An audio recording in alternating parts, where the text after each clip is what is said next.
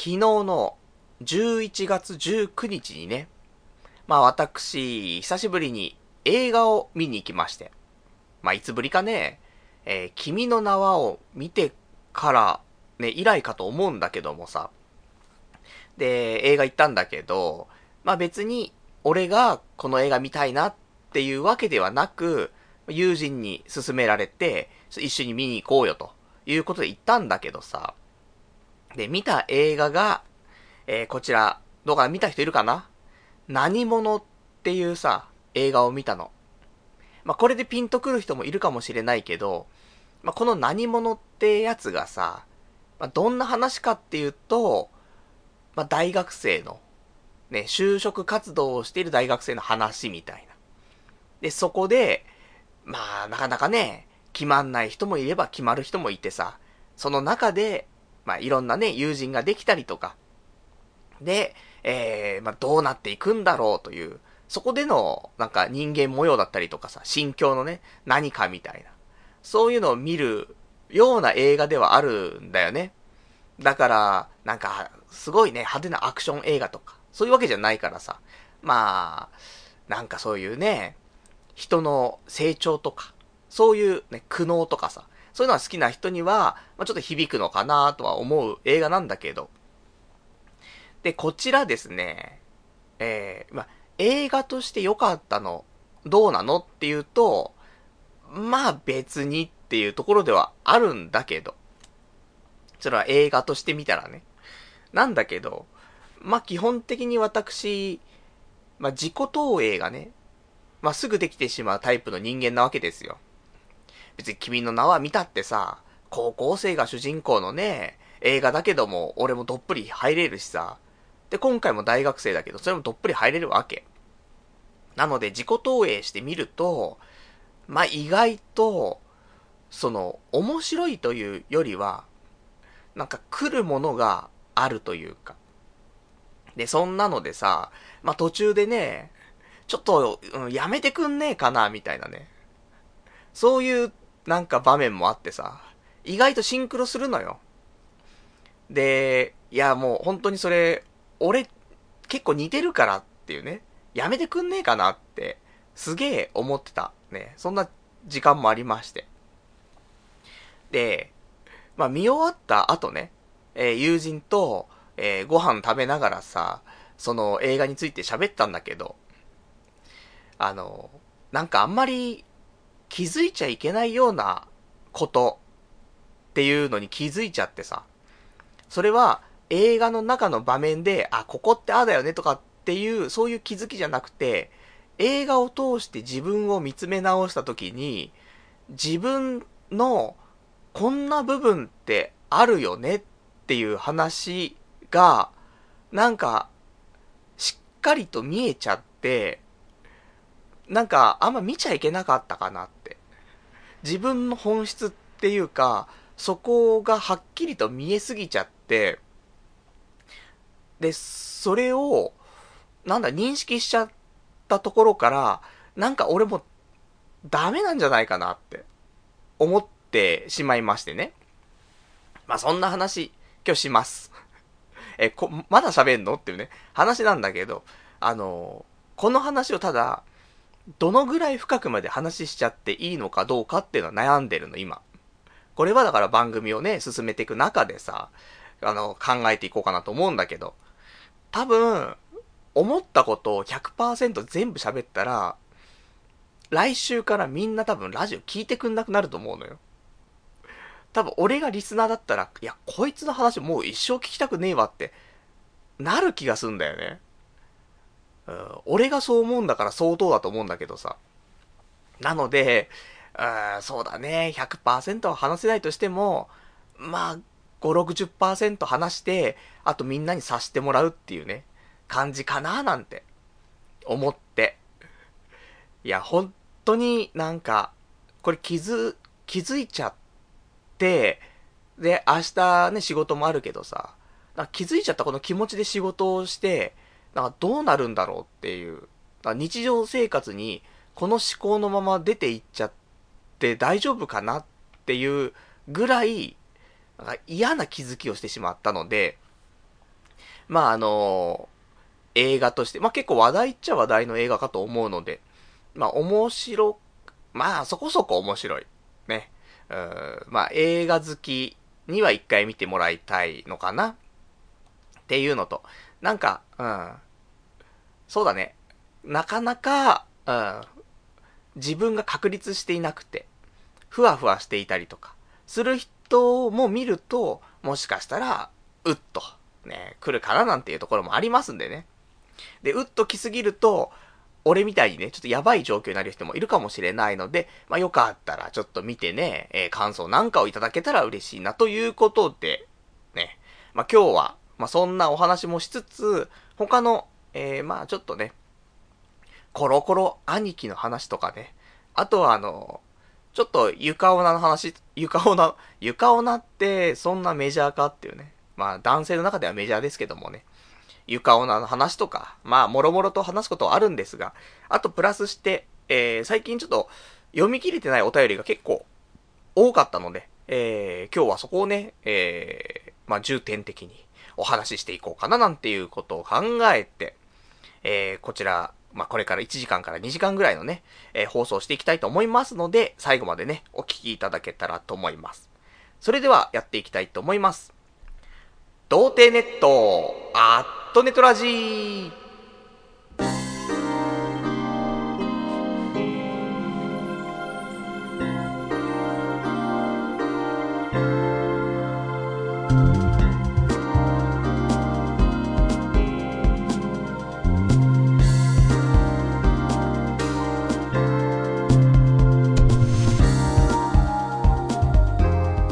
改めまして、童貞ネットアットネットラジパーソナリティのパルナイトです。こんばんは。というわけで、えー、今日はね、ちょっと、どのタイミングで、その映画の話をするかね、まあ迷ってはいるんですけど、まあ、大方で喋ってますから、あと本質的な話をするかしないかってところではあるんだけどさ、いや、これ、最初の段階で言っちゃうと、この後喋ることが全部そのフィルターをかフィルターがかかった状態でみんなね、なんか聞くことになっちゃうから、まあちょっと、番組終盤、番組終盤は行き過ぎだな。中盤で、ね、ちょっと愉快な話をした後に、そのちょっと重たい話をして、で、どうなっていくのかというところで、ちょっと構成をしていきたいなと思っておりますんで。なので、えー、皆様からね、あの最初の方は、あの、楽しいお便りを。で、後半の方はね、ふざけんなバカ野郎っていうね、お便り多分いただくことになると思うんですけどもね。まあ、そんなお便りの宛先をね、先お伝えしておきたいと思います。えー、お便りの宛先につきましては、掲示板かメールでお待ちしております。掲示板の場合は、童貞ネットとググっていただきまして、ホームページございますので、そちらのラジオ用スレその7というところにね、お便りいただきますか、あとはメール。メールアドレスは、ラジオアットマーク、童貞 .net、radio アットマーク、doutei.net こちらまでお待ちしております。で、リアルタイムであればね、掲示板でいただけたらと思いますと。まあ、そんなわけでね、お話ししていきましょう。で、もうあの、サクサクと、ちょっとお話をね、もうしていきますよ。なんか、うーん、いろいろとね、思うところがありましてね、なんか、あ難しいところだね。これどうやって話していこうかななんてね、思っちゃいますので、まあ最初は何も考えずにね、いつも通り楽しく、えお話ししていきたいと思いますよということで、えー、今週、あったこと。だ本当はお便りをね、メインで今日話したかったから、何もしたくなかったんだよ、逆に。話すことがあるとさ、そっちね、いっぱい喋っちゃうじゃない？とは思いつつもね、映画に行っちゃったりとかね、いろいろありましたけど、えー、一応今日、36歳なりまして、初のラジオということでね、11月15日にね、誕生日迎えましたんでね、まあこれからもね、1年頑張っていきたいと思うんだけど、まあ、この10年ぐらい、あっという間だったなと思うんだよね。で、36でしょ ?10 年前って26じゃん。まだ、ラジオは始めてないんだけど、じゃあ、なん、何をやった年かなって26を考えると、あの、後でね、ちょっとお便りを読みますけどね、もういちいち昔の話をすると。ね、過去の栄光の話をするなんてことをね、皆さん思ってるかもしれませんけども、まあこれはもともとあったね、事実だからね、それだけはまあ仕方ないよ。で、過去を振り返ったらそういう話になっちゃうんだからしょうがないんだけど、えー、26の頃はちょうど、あの、会社を立ち上げた時なんだよね。だもう泣かず飛ばずだからもういいでしょ、そういうね、話は自慢の話でもないんだからさ。ね、ダメだったって話なんだけどさ。まあ、26歳の時に、えー、まあ、会社を辞めて、で、えー、その時働いていた友人たちと一緒に、えー、まあ、起業すると。株式会社を立ち上げるというのは26。でも、結構、ねえ、なんか、俺もこの、なんていうの、仕事？会社員としての働いていて、まあ、3年ぐらい働いて辞めて、で、独立するわけなんだけど、早かったね。正直。だって、ね、初めて会社員として働いて、で、そこで3年ぐらいやって、そのまま起業しちゃうんだもんね。ちょっと早いよねって思う。で、26でしょ？大卒とかの子だったら、まあ、22から働いて、3年25、4年目で26でしょ？そのレベルでもう俺起業しますって言ってるんだもんね。結構いかれてるねっていう感じはするもんね。なのでね、まあ思い返すと、早かったかななんてことは思ったりはするんだけどさ。でも、ね、これ30になって起業したって、40になって起業したって、まずうまくいくやつはうまくいくし、いかないやつはいかないしさ。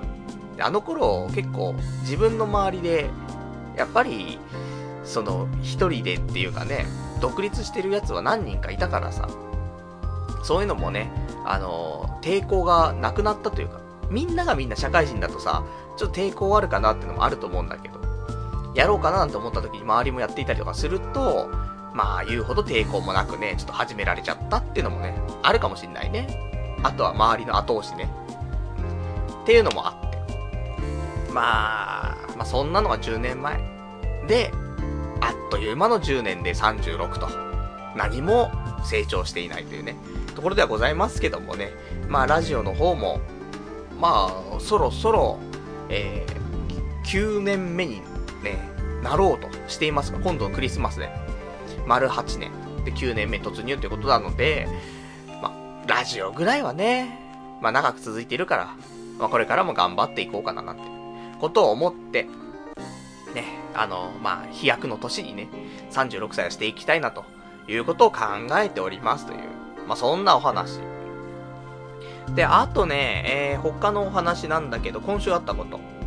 今週、体重計に乗りましてね。まあ日々乗ってるんですけども。まあ、今週はね、体重計に乗るたびにね、ちょっと震えが止まんなかったんですけども、あの、どんどん太ってきまして、えー、先週よりも太ってきました。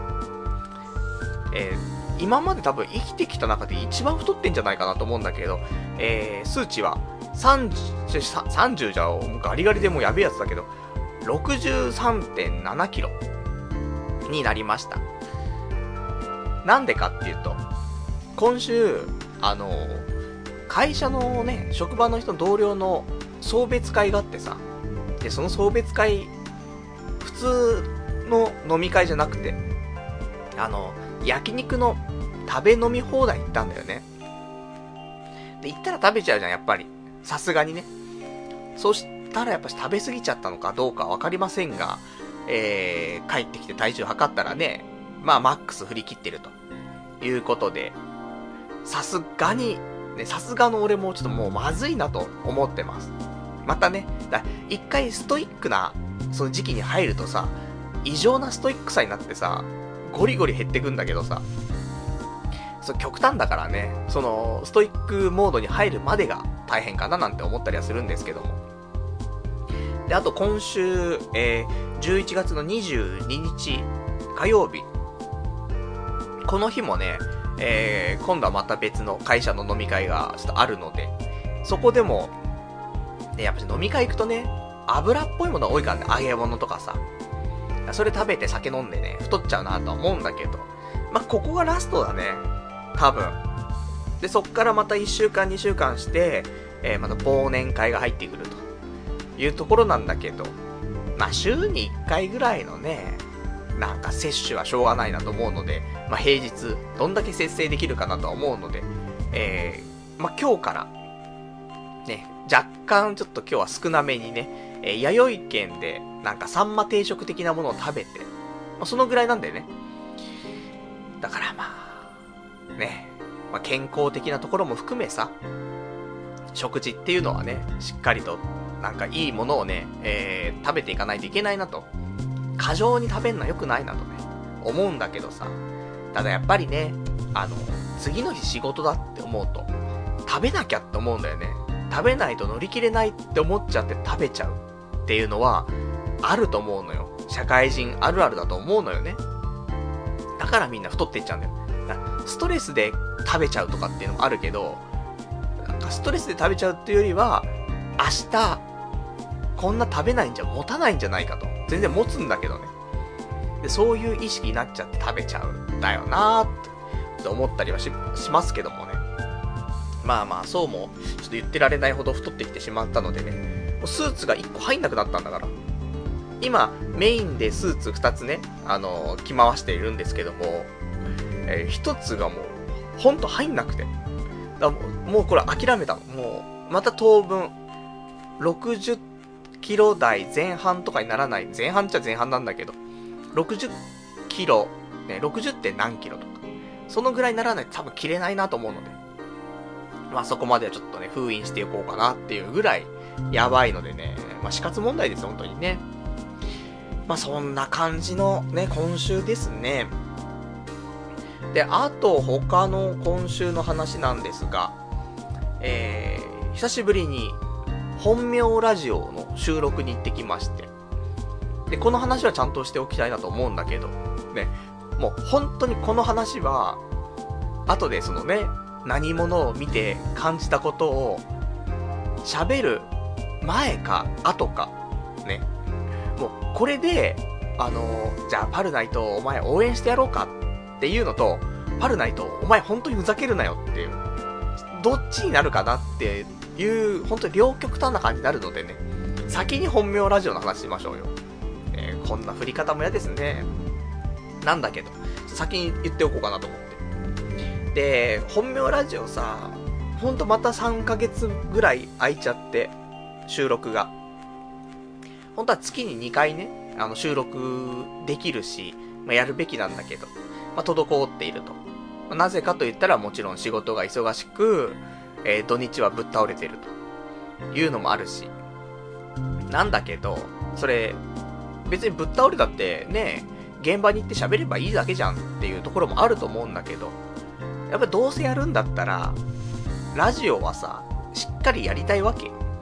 この童貞ネットであってもさ、やっぱりそれなりに俺もしっかりとやっているつもりではあるわけ。だからなんかいい加減な気持ちで、なんか、ウェイウェイでやってるっていうわけでもないわけでさ。で、それこそ本名でやるラジオの方はさ、まあ、構成とかまでしっかり考えないといけないわけよ。で、コーナーのね、今日のなんかテーマはこちらみたいなさ。なので、意外と前準備が時間かかるところがあって。だから、やっぱり結構ね、うん、気持ちを作らないと望めなくてさ。そんなことをしていると、平日にね、準備が全くできないから、なかなか収録いけないななんていうのでズルズル来ちゃったんだけど、もうそういうのやめようかなと思って。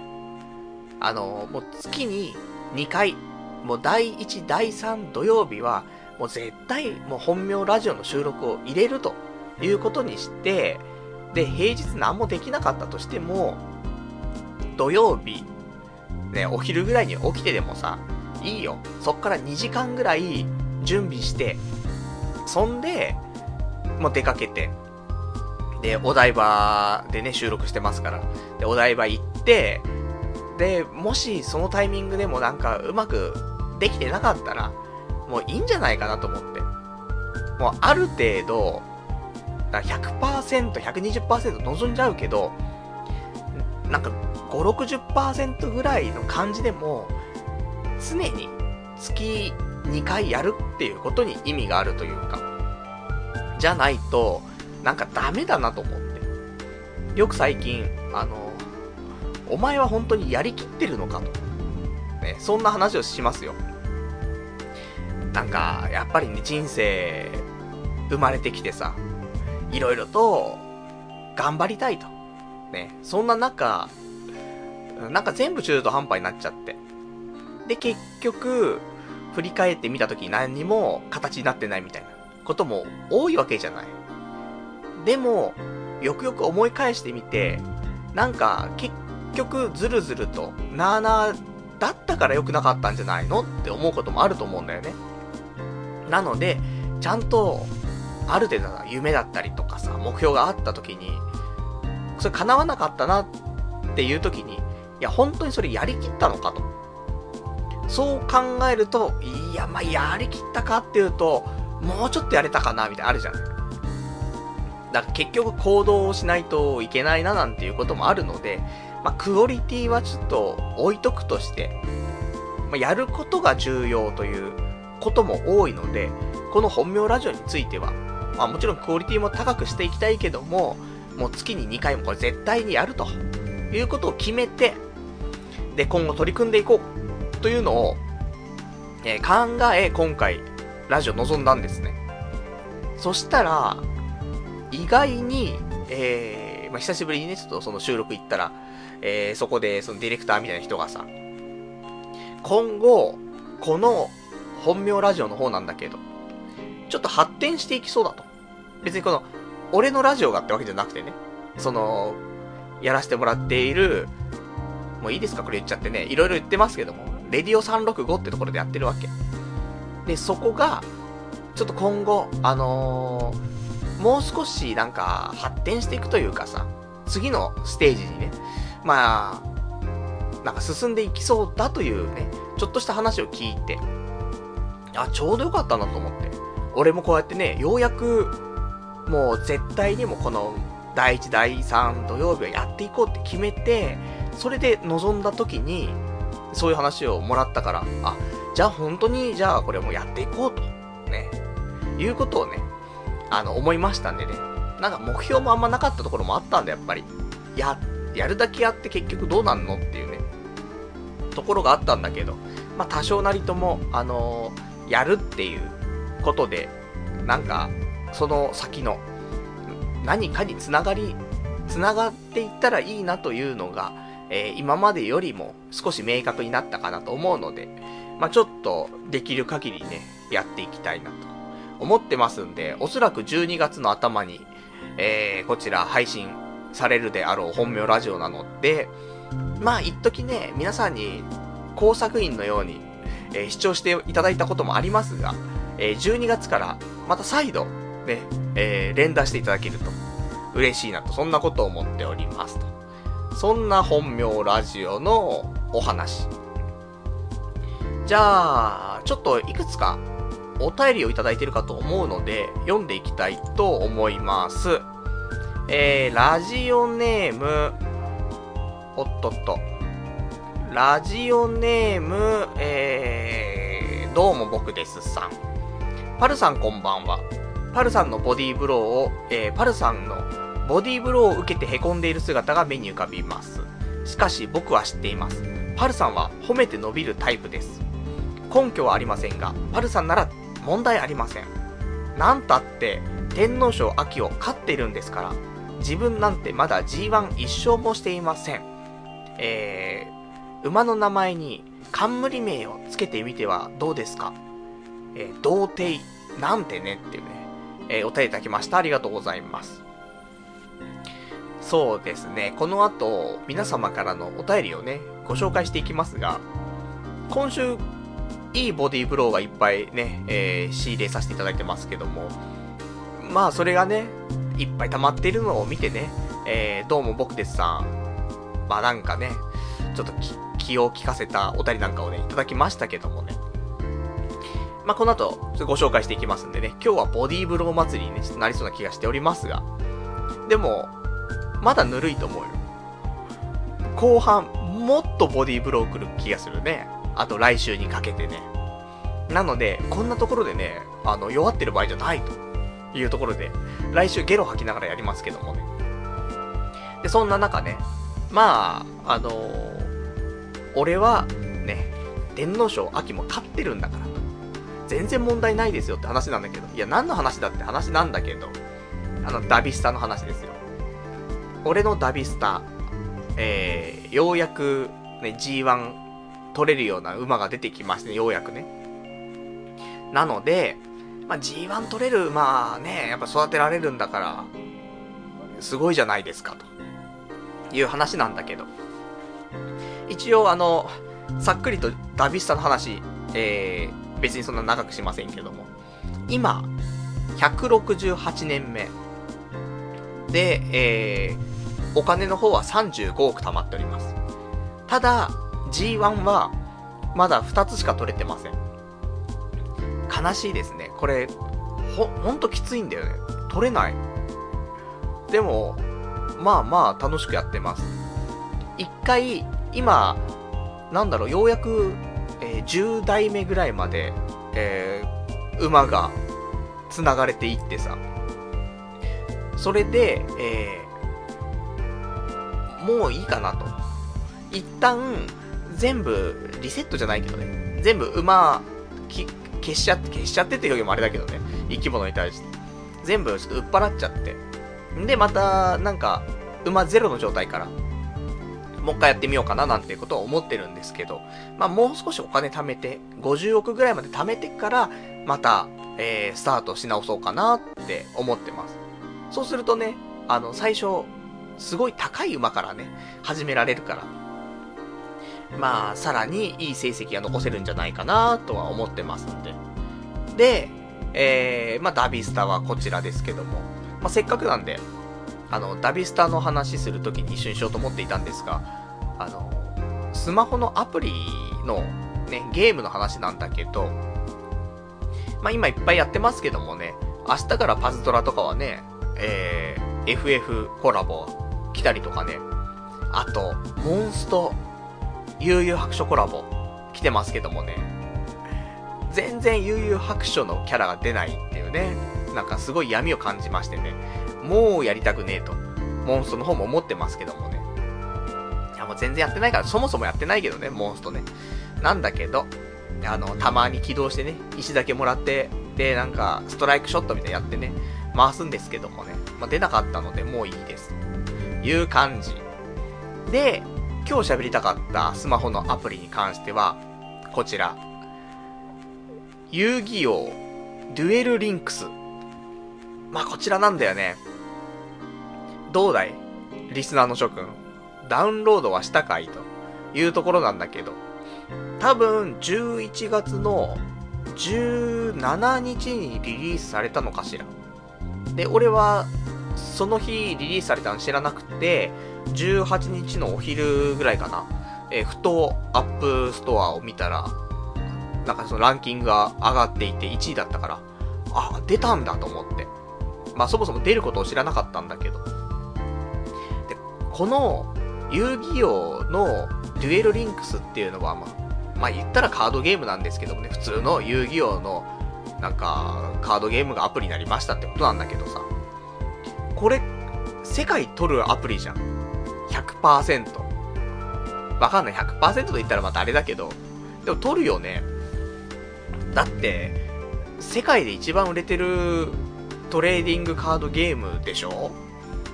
それがアプリになっちゃったんでしょ？で、世界共通でしょ？アプリなんてさ。したらね、もう世界取りますよと。なので、俺もちょっとね、やらなくちゃと思って、で、ダウンロードして、で、ちょっとやってるんだけど、まだそんなに、えー、がっつりやってません。ダビスタとパズドラの方メインでやってますけどもね、えー、今週ま、来週と、ちょっとね、遊戯王の方も頑張っていきたいと。で、9月頭になるとね、今度、あの、星のドラゴンクエストが、大の大冒険コラボ来てしまうんでね、まあ、そこもちょっとやっていかないといけないなと思うんで、なんかすごい、アプリのゲームにね、支配されている、そんな世界を、今ね、感じてますけどもね。ダメだね。ほんとなんかコンシューマーのその、据え置きの家庭用ゲームってほんとやらなくなったけど、気がつけばね、このスマホでのゲームめっちゃやってんなっていうね、ところではあってさ。で、そんなんで。で、やっぱりね、遊戯王、うん、すごいよね。ビジネスモデルとしてもさ、多分。だって、ねえ、実際にカードを手に持って、で、人と会ってやらないと、できなかったゲームっていうのが、オンラインで、で、別に人と会わなくたって、ねえ、ネットで繋がるし、で、カードに関しても、その中でさ、集めたカードが使えるわけだからさ。で、本来、ね、普通のパックで売ってるわけじゃないカードもさ。リアルなね、世界では。でもそれと同じように、その、データかもしれないけど、もう今その、課金っていうのがあんまり抵抗なくなってきてるじゃん、みんな。だからそこでさ、普通にパック買ってさ、で、カードをゲットするっていう課金の方法、多分違和感ないじゃん、全然。抵抗ないじゃん。したらもう、広がってくしかないもんね。やばいと思うよ。あのー、で、パズドラとかはさ、そもそも課金、課金っていうかなんかね、リアルでないものを得るっていうさ、ガチャじゃない。で、モンスター出るとかじゃない。でも、遊戯王は、もともとカードがあるじゃん。ただそれがデジタル化されただけじゃない。だからその感覚って、実際にカード買ってる感覚と変わんなくなると思うんだよね。課金がはかどるなぁと思うのよ。ただ俺はまだ、あの、遊戯王のカードをね、買ったことがないっていうね。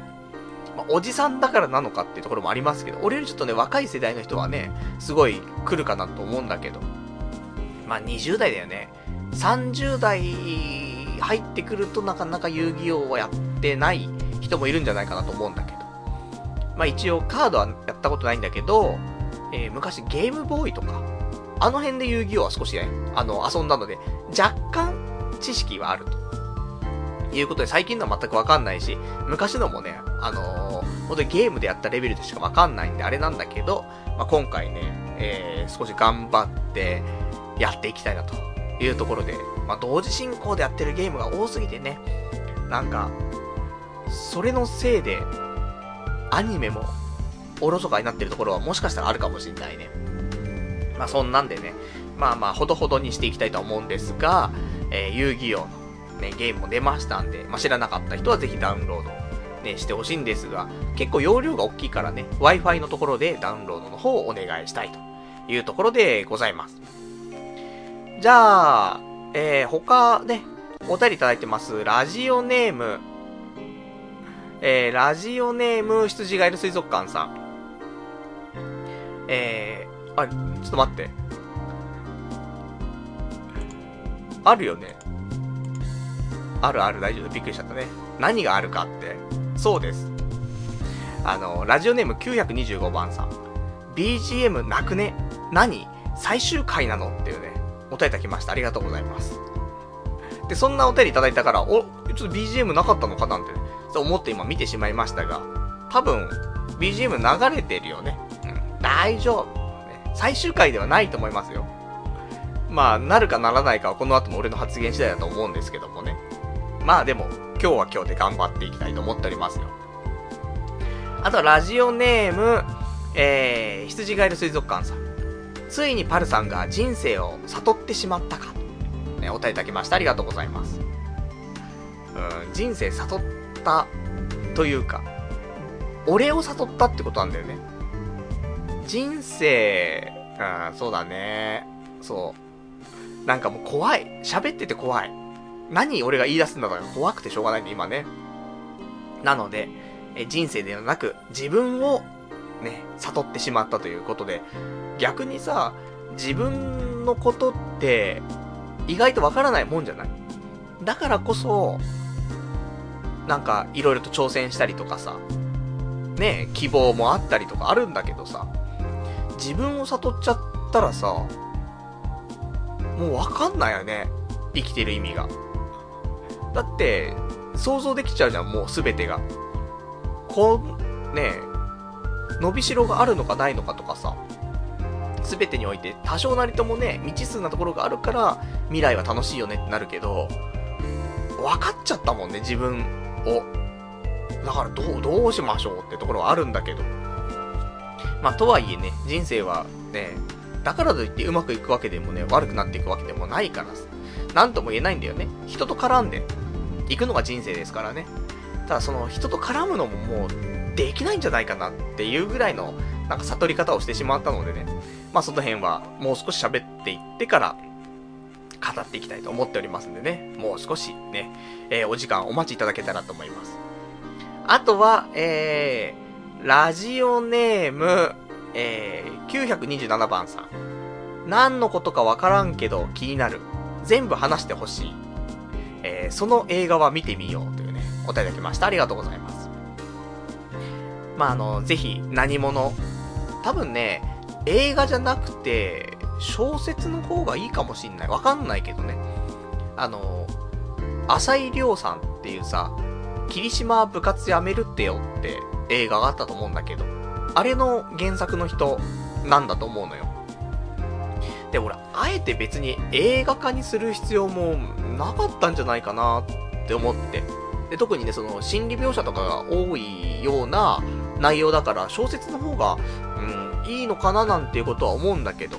ただ小説読むとね、時間かかるからさ、まあ映画でね、なんか2時間ないぐらいで見切れる方がいいかななんて思うので、まあそういう意味では、あの、小説が好きな人は小説で読んだ方がって感じ。うん。そうでもない人はぜひ映画で見ていただけたらいいかななんて思うんですけど。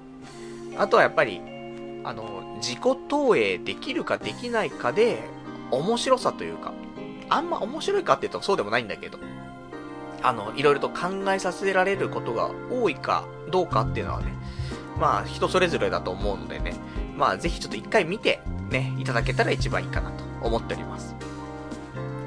あとは、えー、ラジオネーム、さくらさん。太った理由、加齢による基礎代謝の低下だろうなっていうね、お答えいただきました。ありがとうございます。そうだね。もう年々そうだよね。太りやすくなってはいるんだよ。だから今まで通りの生活をしていたんだとダメなんだけど、でも今までってさ、多少なりとも運動もしてたじゃない？マラソンしたりとか、自転車乗ったりとか。今やってんのって、懸垂だけだからさ、ガタイばっかり良くなってくんだけどさ、でも脂肪は燃焼されないのよ。全然。有酸素運動しないから。だからそこはね、しっかりとしていかないとなと思っているうちに、冬が来てしまって寒いと。ね、外出て、有酸素運動したくないっていうね、となってますんで、またそろそろ、ジム通いが始まりますか？入会してね、もう速攻行かなくなるっていうジムなんでね、まあなかなか難しいんですけども。あとね、えー、いただいてます。ラジオネーム、えー、930番さん。それ、仕事のストレスから太っちゃうやつですね。忙しすぎて、飯ぐらいしか楽しみがなくなっちゃって、バカ食いしちゃうんですよね、って、答えいただきました。ありがとうございます。それもある。あの、ストレスじゃない、なんか過食っていうのもね、あるかなとは思うんだけど。でもそうなんだよね。結局一日頑張って、で、じゃあ何食うのっていう時に、じゃあコンビニのおにぎりとか、コンビニのパンとか、そんなんで今日終わるのっていうのは寂しすぎるんだよね。だからせめて何か、うん、特別ではないけども、多少なりともしっかりしたもの食べたいなと思ってしまう。まあ、しっかりしたものといってもね、えー、福神で煮られば定食食べるだけなんですけどもね。まあ、とかね。まあ、そんなね、ところだけどもね、食べちゃう、食べちゃうと。でもこれも、えー、夜はね、少し控えようかなと。あと、最近やっぱりストレスなのか、これわかんないけども、お菓子食べちゃうんだよ。多分ストレス、これお菓子だ、ねストレスだね。2袋ぐらい食っちゃうのお菓子。これじゃんって分かってるんでね。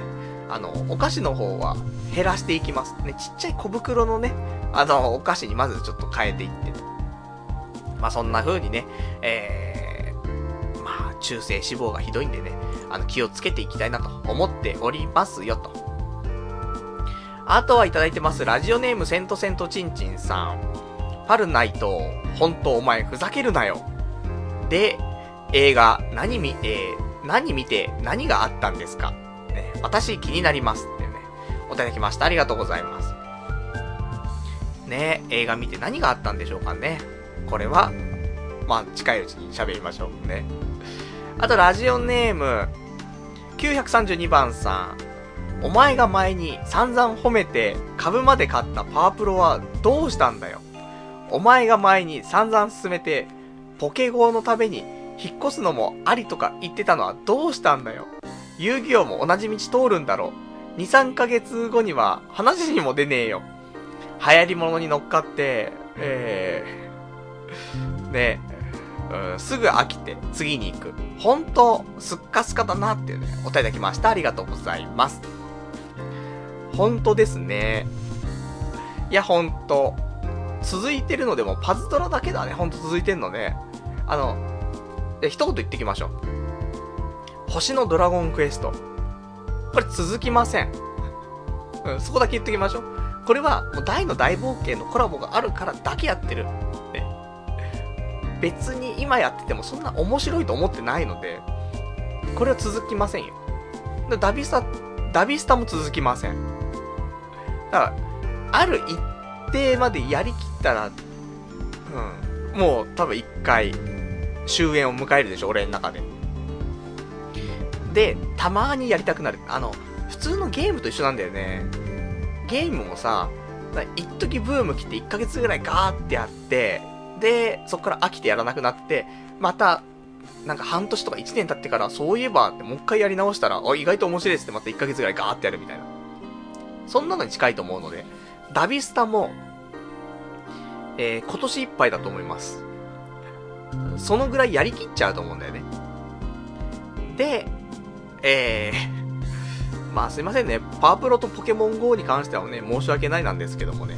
で、遊戯王。難しいね。やめちゃうかな。で遊戯王、うーん、どうなんだろうね。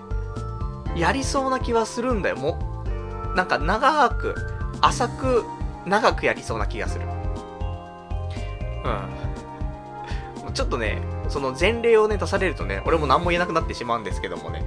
あの、遊戯王は、やりましょう。半年ぐらいやりましょう。ね、今までもね、フェイトとかで、やってますとか言ってね、1ヶ月後にやらなくなってるからね。だいたいアプリはそんなもんよ。1ヶ月経って、やらなくなったらもう終わり。っていうのは大体のアプリだと思うので、逆に、えー、2ヶ月3ヶ月後に、俺がまたそのアプリについて喋ってたら、お、これは長く続くパターンだぞと思っていただけたらとね、思いますんでね。えー、まあもう少し経ってからのね、私のそのアプリ状況をね、楽しみにしていただきたいと思っております。じゃあ、それでは、えー、他、えー、今週喋りたかったことはいいでしょう。うん。大丈夫でしょう。じゃあ、行きましょうか。えー、皆さんお待ちかね、えー、私、何者を見て、何を感じたのか、いやー、あんまりね、喋りたくないなと思ってはいるんですけどもね、喋りますよ。じゃあ実際ね、えー、ま、ま、何者について普通に喋りましょうか。そもそものね。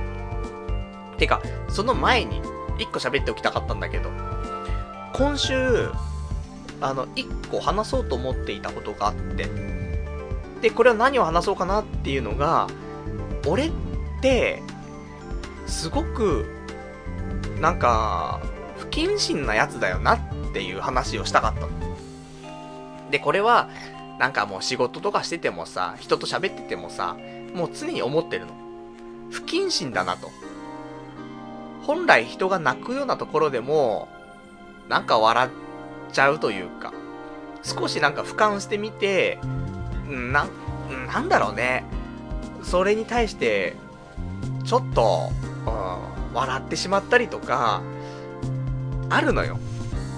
だから、本来、ね、あの、まあ、言っちゃいけないことだなと思って言わないこともすごい多いけど、言っちゃったらダメだよねっていうことを、やっぱ心の中で思ってたりすることもあるわけ。だから不謹慎だなとか、人手なしだなとか、あと、うん、なんか悪ふざけが過ぎるなとかね、ぶっ飛んでんなっていうのは思ってて、そんなね、自己分析じゃないけどさ、ことを今日喋ろうと本当は思っていたの。で、その中で、今回の映画、えー、何者を見て、その、なんだ、不謹慎とか人手なしとかっていうくくりではなく、さらに奥の方の一つのね、形を見つけてしまって、なんか、うーん、こういう話をしようとした時にね、ちょうど来るんだな、こういうことは、と。そんなお話です。で、何者、ね、見た感想なんだけど、あのー、まあ、見た感想だけで言うと、これ主人公が佐藤健くんなんだよね。で、佐藤健くん、髪の毛短くてさ、まあ、その就活生のね、役だからっていうのあるんだけど、あのー、見れば見るほど、ブラマヨの吉田さんに、すげえ見えるんだよね。いや、ブラマヨの吉田さんが、あの、肌が汚かったりするわけじゃない。でも、肌が綺麗にし、肌、綺麗になって、ちょっと若くなったら、多分佐藤健みたいな感じになるんじゃないかなと。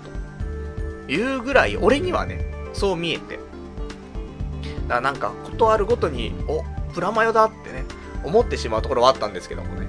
そういうところも良くないね。うん、佐藤健くんかっこいいでいいのにさ、お、ブラマヨ、ブラマヨっつってね。そんなことを思ってしまうのも本当にね、なんかダメなやつだなと思うんだけど。で、えー、まあ何者自体は、あのー、前半はね、そういう、就活の、うまくいかない、うまくいった、ね、そんな話があって。で、一番最後のクライマックス、ちょっとホラーだったんだよね。え、えー、みたいな。まあ、感じ方は人それぞれだと思うんだけど。ちょっともう、ホラーな感じがしちゃったね、一瞬ね。うーん。なかなかそういう意味では、なんか衝撃を受けるね、ラストというか、ラストというかね、えー、最後の展開。で、最後の締めは、まあ一応、少し成長したのかななんていうね、ところでね、締められてはいたのでね、良かったかなと思うんだけど、えー、これを見て私思ったことなんですが、この佐藤健くんの、えー、役っていうのは、あの、ちょっとね、えー、分析をするタイプの男の子なんだよね。人のことを分析したりとかして、で、結構的を得ているというか。で、それを見てたりとか、あとは、えー、その佐藤健くんは、もう結構、携帯をいじってんの。みんなと喋ってる時とかでも、携帯いじったりとかして、ツイッター見たりするのね。意外と、ね、俺たち寄りだと思うのよ。いや、どうかなわかんないけども。まあ、現代子的な。で、俺もね、まあ、ツイッターとかもやってますしね。ご飯食べたら写真撮ってツイッターですよ。ね。もう、本当に、あの、そういうね、いけすかない野郎になってきてしまいましたけどもね。で、そんなね、佐藤健くん、ツイッターやって、で、ねなんか分析して、みたいなさ、タイプだから、ちょっと近いななんていうことはね、感じたりするわけ。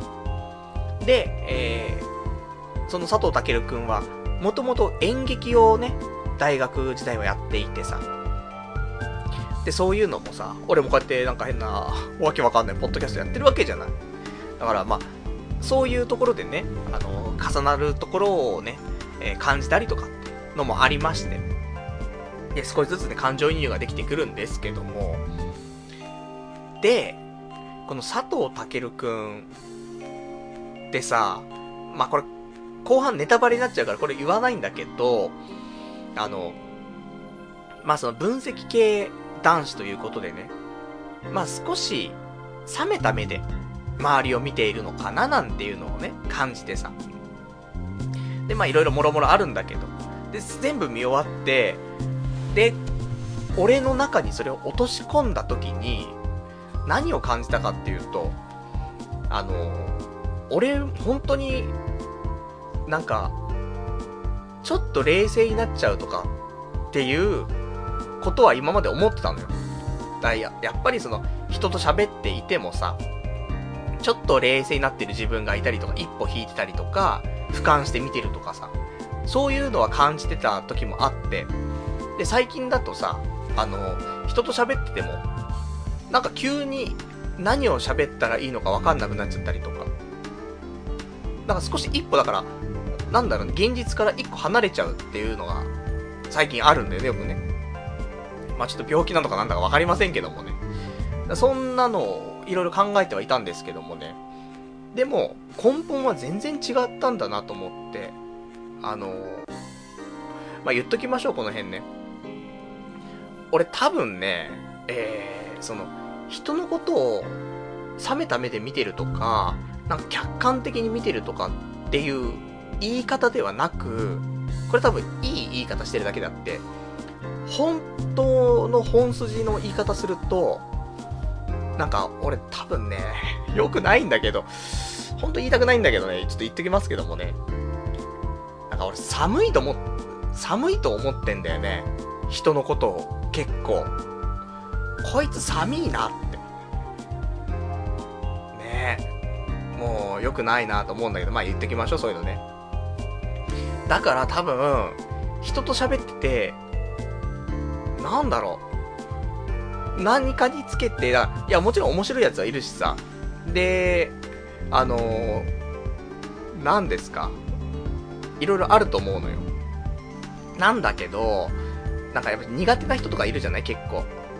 苦手なやつ見ると、あ、こいつなんかもう、すべて寒いなって思っちゃうところがあって。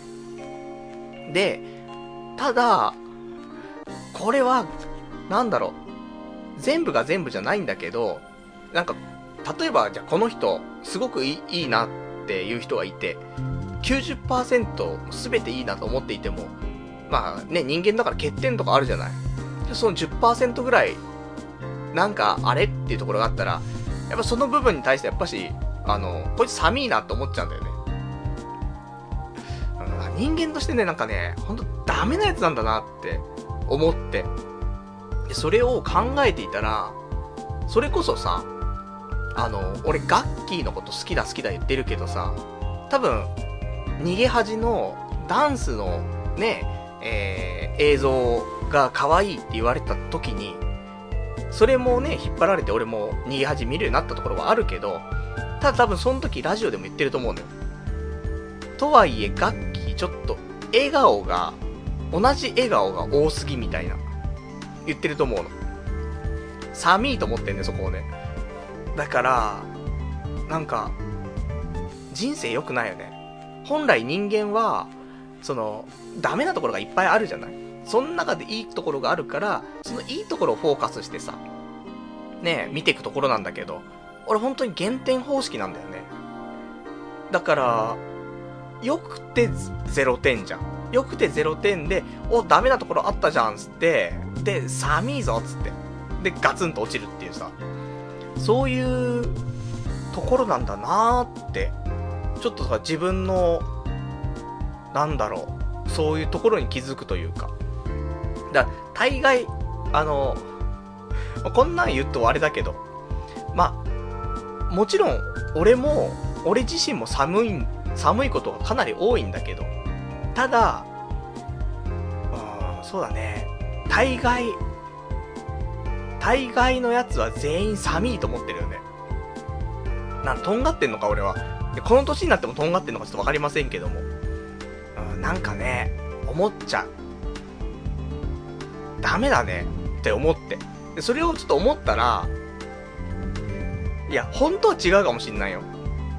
なんかその、過剰にそう思い込んじゃってるところもあるかもしんないけど、俺は結構人のことを寒いと思ってんだなっていうことを考えすぎちゃったら今度、俺以外のやつ全員寒いって思ってんじゃねえかなって思って、でもそれもね、あの映画見終わった後友人と喋っててさ、いやなんか、うん、あれだな、俺なんか、俺以外のやつ全員寒いと思ってんのかなつって。で、そうしたらさ、もうことあるごとにだよね。もう、何の発言しても、俺が発言しても、友人が発言しても、うん、それ寒いんじゃねえかなつって。全部が寒くなっちゃってね。だからなんか、ダメだなと思ってね。本当に、あの、それこそ、ね、あの、今、お世話になっている人とかね、過去にお世話になった人とかさ、仲のいい友人、ね、知人、いっぱいいますけども、その中でもやっぱり思っちゃう時あるも、あるよね。寒いな、こいつ、つって。こんなこと言ってると、ね、今度、リアルでね、友人と会った時にね、もう嫌ですね。そんなこと言いながら、お前、これ、今のやつ寒いと思ってんだろって言われちゃう気がするんだけどさ。いや、あるんだよ、そういうのがなと思って。だまあ、来週になって、あとどれだけこれが消化できるかがちょっとわかんないんで、なんとも言えないんだけど、昨日の今日のね、感情だから。ただ、そういう一面はあるなと思って。まあ、そんなことをね、あんま、あんま大したことないかっていうと、でもそうでもないと思うんだよね。ただ、微妙に、あのー、違うのは、人をバカにしてるってわけじゃないのよ。これニュアンスの違いだから、で、この、ちょっと絶妙なこのニュアンスってすごく大事でさ、人をバカにしてんじゃないんだよ。ただ、寒いと思ってんだよね。いや、何が違うのってところだけど。す、少し違うの。本当にちょっとだけ違うので、うん、この少しの違いが随分変わってくるところなんで、そこは人を馬鹿にしてるんではなくて、人を寒いと思っていると。ね、そういうところではあるんですけどもね。まあ、そんな話。で、だからそんなさ、周りの人を全部寒いと思っているやつをさ、誰が応援したいんだって話じゃない？っていうのはすごく思いまして、うん、人間性って大事だなって思ったりとかね。前も言ったと思うんだよね。あの、その寒いと思っているっていうのを踏まえて、今までの過去の放送を聞き直すと、あ、こいつこれ全部寒いと思って言ってんだなっていうの多分繋がると思うんだよね。前にね、出したのでね、あの、ライブとか、だからバンド活動とか演劇とかって、やるじゃん？その時に、あのまあ、結局来るお客さんって、友人、知人とか、ね、身内だったりとかっていうことが多かったりするじゃない？ちょっと寒いよねっていうことに近い話したと思うんだよ。だ見下しているわけではないんだけど、うん、本来そうじゃなくて、ね、別の方向性で人をね、集客できるのが一番いいっていう中でさ、本当にもうなんか、身内しか来ないじゃん。いや、寒いな、それって。思ったことがありましたけどもね。まあ、実際私のね、あの、公開収録の方でライブハウス来てくれた人たちはさ、そりゃもう、このリスナーの人たちしか来ないわけだから、言ったら身内だからね。まあ、それもどうなのっていうのもあるのかもしれないけどさ。まあ、ねえ、自分を棚に上げてってのありますけども、なんか、うん、そういうところがちょっとありましたっていうね、お話。ちょっとこれについては、あの、もう少し消化して、来週ね、えー、再度お話ししたいなと思うし、えー、皆さんからね、お便りもらったらね、それについてちょっとお話はしていきたいなと思っておりますんでね。まあそんなところだね。うん、なんか、あんまり、言う、言うほど、がっつり変な話だったかっていうと、ちょっとわかりませんけどもね。でもなんかね、うん、冷め、冷めたやつだなとかっていうよりは、うん、そう、そう感じてんだよね。なんかね、よくわかんないね。もう一回消化します。ね。で、消化してさらにボディーブローを打ちやすい状態にしておきますのでね、また来週というところ。ね、こんな話した後で、なんか全部、どんな話しても、とは言いつつも全部お前、それ、ね寒いと思ってんだろってなっちゃう気がするんだけど。ね、もういいです。切り替えますけどもね。えー、あと他今週の話、えー、あったかな？ありますよ。えっ、ー、とね、コロコロ兄貴っていうさ、本が、雑誌があるんだけど、皆さんご存知ですか？えっ、ー、とね、まあ、結構前に、こちら、あの、創刊されて、どのぐらい経ってんだろうちょっとわかりませんけどもね。まあ、なんだかんだ、まだ買ったことがなかったんだけど、えー、今回ちょっと買いまして。で、なんで買ったかっていうと、えー、このコロコロ兄貴ですね、今週号、今月号なんですけども、私が大好きだった、えー、漫画がね、復活ということで、その漫画が、バーコードファイターと。こちらが復活して掲載されたんだよね。です。ちょっとこれを買わざるを得ないぞということで、久しぶりにコロコロを買いましてね。で、今回このバーコードファイターなんだけど、あ昔すげえ流行ったのよ。で、ね、あの、おもちゃなんだけど、バーコードね、例えば、その辺の、なんだろう、普通お菓子のバーコードとかでもいいし、ね、なんかその辺転がっている、その製品用のバーコード。で、これを、あの、切ってさ、で、なんかカードとかに貼って、で、そのバーコードを、えー、バーコードバトラーの機械に読み込ますと、まあ、数値が出てさ、で、友達と対戦できるっていうゲームがあったのよ。で、それの漫画があってね。で、すげえこれ好きでさ、あのー、まあ、前巻持ってるんだけど、で、これの、まあ、なんかすげえね、打ち切りっぽい感じでね、終わっちゃったのよ。面白かったのに。で、悲しかったんだけどさ、それがようやくちょっと復活ということで、で、まあ一応見たんだけど、あの、主人公もともと小学生だったんだけど、その小学生が、えー、中学生になった時のお話でさ、で、懐かしいななんて思ったんだけど、あの、これ、結果的にね、まあ、残念なところは、あの、読み切りだったっていうね。え、これから毎月続くのかなとか思ったんだけど、読み切りで終わってしまいましてね。ただまあ、人気投票的なものでね、リクエストが多ければもしかしたら復活もあり得るということだったので、えー、私ちょっとね、なんかその辺、人気投票みたいな、あればね、そういう、あるんでしょ？はがきが。送ろうかなとちょっと思ってますけどもね。まあ、そのぐらいちょっとね、懐かしく嬉しかったんだけど。で、あの、このバーコードファイターが、打ち切りっぽくなってしまった理由なんだけど、多分、ね、最初、なんか、終盤おかしかったんだ、少し。っていうのも、ちょっとエロかったんだよね。エロかったりとか、その、ヒロインの女の子がさ、ちょっとその、女の子じゃなかったみたいな。男の子だったみたいなのもあったりとか、なんかもう、しっちゃかめっちゃかになってたんで、最後ね。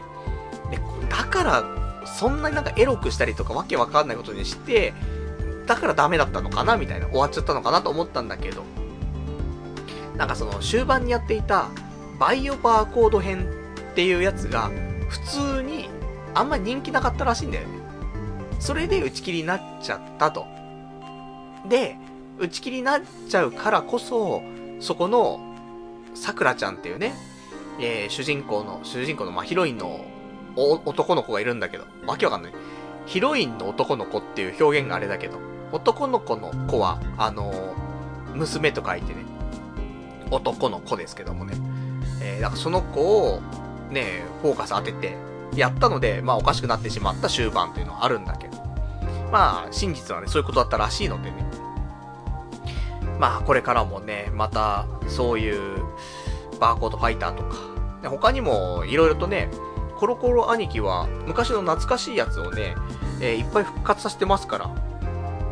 あの、ベイブレードライジングとかね、ポケットモンスターとあとなんだいレッツゴー。あと、ダッシュ4クローとかね。で、甘いぞ団子。うん。なんかいっぱいそんなね、あと、えー、ゴーゴーゴジラ松井くんとかね。いろいろやってますから。まあよかったら、コロコロ兄貴で。今回は、えー、ベイブレードライジングのドラグーンストームがね、えー、ゴールドバージョン。こちら、応募者全員サービスということなんで欲しい人はぜひ買っていただきたいというところでございます。じゃあ、あと他今週話したいことなんですけども、えそうね。今週、会社の方で、なんか、ボジョレーパーティーがありましてね。やっぱり11月のその半ばってさ、ボジョレーヌーボーのね、そのワインがさ、解禁される日なんだよね。で、うちのなんか社長がさ、ワインが好きでさ。そしたらなんか、じゃあボジョレーいっぱいね、あの、用意したから、みんなでちょっと飲んでというところで、ピザもいっぱい頼んでね、食べてというのがあって。で、そんなんで、今週私、ボジョレーパーティーをね、してまいりましたけどもね、あの、仕事全く終わってない。ね。あの、午前中はまあ普通に軽く仕事して、午後ちょっと研修があったんだよね。セミナーみたいな。外部のさ。それ行って、帰ってきて、で、まあその時点でも定時だったんだけど、で、帰ってきて、じゃあまず軽くね、メールチェックして必要なものがあったらやって帰ろうという感じだったんだけど、帰ってきた瞬間に、今日ボジョレーパーティーがあるらしいぞって聞いて、えーっつって。したら何やら俺もね、行くことになってしまって、いや、メールも何も見れてないんだけど、つって、どうすんだこれつってね。で、えー、ボジョレーパーティー終わったのが22時ぐらいかな。で、あー、遅くなっちゃったなーつって。で、戻ってきてメールチェックして少し仕事して帰るっていう、悲しいやつだったんだけどもね。まあ、旬のものをね、口の中に入れるのはとてもいいことかなと思いますからね。まあそういう意味では良かったかなと思うんだけどさ。でも昔、ね、ボジョレーって、あんま美味しくないなって感じてたのよ。その、まあ若いじゃない？その、まあそんな若いじゃないっつってお前そんな味わかんのかってあるんだけど。まあ正直なんかフルーティーすぎてあんま好きじゃなかったんだけど、今年のやつがいいのか、俺の味覚が少し変わったのかわかんないけど、意外とボジョレーいいじゃない？って。まあ、意外と高いボジョレー用意してくれたっぽいんであれなんだけどさ。ちょっとわかいつも俺が飲んでたようなボジョレーとは違うのかもしんないけど。でも今年のボジョレー、なんか、あ、いいんじゃないの？っていう感じはありました。なので、まあ、今でもね、ボジョレー、意外とね、なんかあの、売れ残っちゃう感があるじゃない、最近。なんで、もし売れ残っていたら、安くね、売ってるんだったら、買ってもいいんかななんてね、思ったりしましたっていうね。まあ、俺ぐらいになってくるとね、やっぱり毎年、ボジョレーパーティーはね、していかないといけないかなと思うんで、来年もね、まあ、この職場にいるかわかりませんけどもね、ボジョレーパーティーはしたいと。そんな風に考えております。じゃあ、あとはいただいてます。ラジオネーム、えー、あれ？ラジオネーム、えー、セントセントチンチンさん。先ほどの私のね、えー、人のことを寒いと思っているっていうね、発言に対して。知ってた？大丈夫ですよ。それが面白いんだから。でも、そこに本人が気づいてなかったのが、えー、なお面白かったんだけどな。気づいちゃったか。ちょい残念、答えいただきました。ありがとうございます。知ってましたか？まあ、そうだよね。その、だからちょっとね、その、さっきのニュアンスはちょっと微妙に違うとは言うけども、多分感じてるのは、こいつは自分のことを棚に上げて、人のことを小馬鹿にしてんな。っていう感じはあったと思うんだけどさ。でもなんか本当になんか、うーん、思ってたんだなっていうのをね、改めて、多少はね、そういう風に感じた時はあるじゃない。だから、ところどころで、ああ、俺は結構ね、なんか、ね、ゲロブスとかって言ってるわけだからさ、人のことバカにしてんだなっていうことを感じることはあったけど、もしかしたらなんか、すべての人間に対して、なんかことあるごとに、こいつ寒いなって感じちゃってるんだなっていうのは、なんかちょっと違くて。その、ところどころでって言うんだったらまたあれなんだけど、そうすべてに対して、そう思ってるんじゃなかろうかっていうのが、うん、俺やべえなってのがね、あったんですけどもね。まあまあ、でも、とはいえね。じゃあ、みんなそれをね、昔から知っていたんであれば、まあ何も変わることはないなと思うんだけど。でもね、なんか、良くないなと思って。で、これってもう変えらんないじゃん。自分の、ね、36年間生きてきて、ずっとこの多分スタンスなのか、どうかわかんないけど。でもね、多分ね、小学生ぐらいまでは、そんなことなかったと思うんだよ。中学ぐらいから多分この傾向あるんだよね。ある。昔いたんだよ。あの、もうこんないう話をしてもあれだけどさ、あの、昔、中学生の頃に友達がさ、あの、R タイプっていうシューティングゲームがね、昔あったんだけど、それの、えー、なんて動かせるんです機体をさ、粘土か、なんかパテかわかんない。パテなのかなで、なんか、形成して作ってきたんだよ。なんか寒いなこいつと思って。今考えたら、あの頃ね、そのフィギュアの先駆けみたいなもんだからさ、すげえじゃんつって。で、ちょっと俺もちょっとやってみようかなつって。で、一緒にそういうの作ってって、なんかいろいろやってったら、もしかしたら今造形師になってるかもしんないよね。まあ、俺がなのか、その子がなのかわかんないけどさ。で、いい趣味じゃない？面白い趣味だしさ。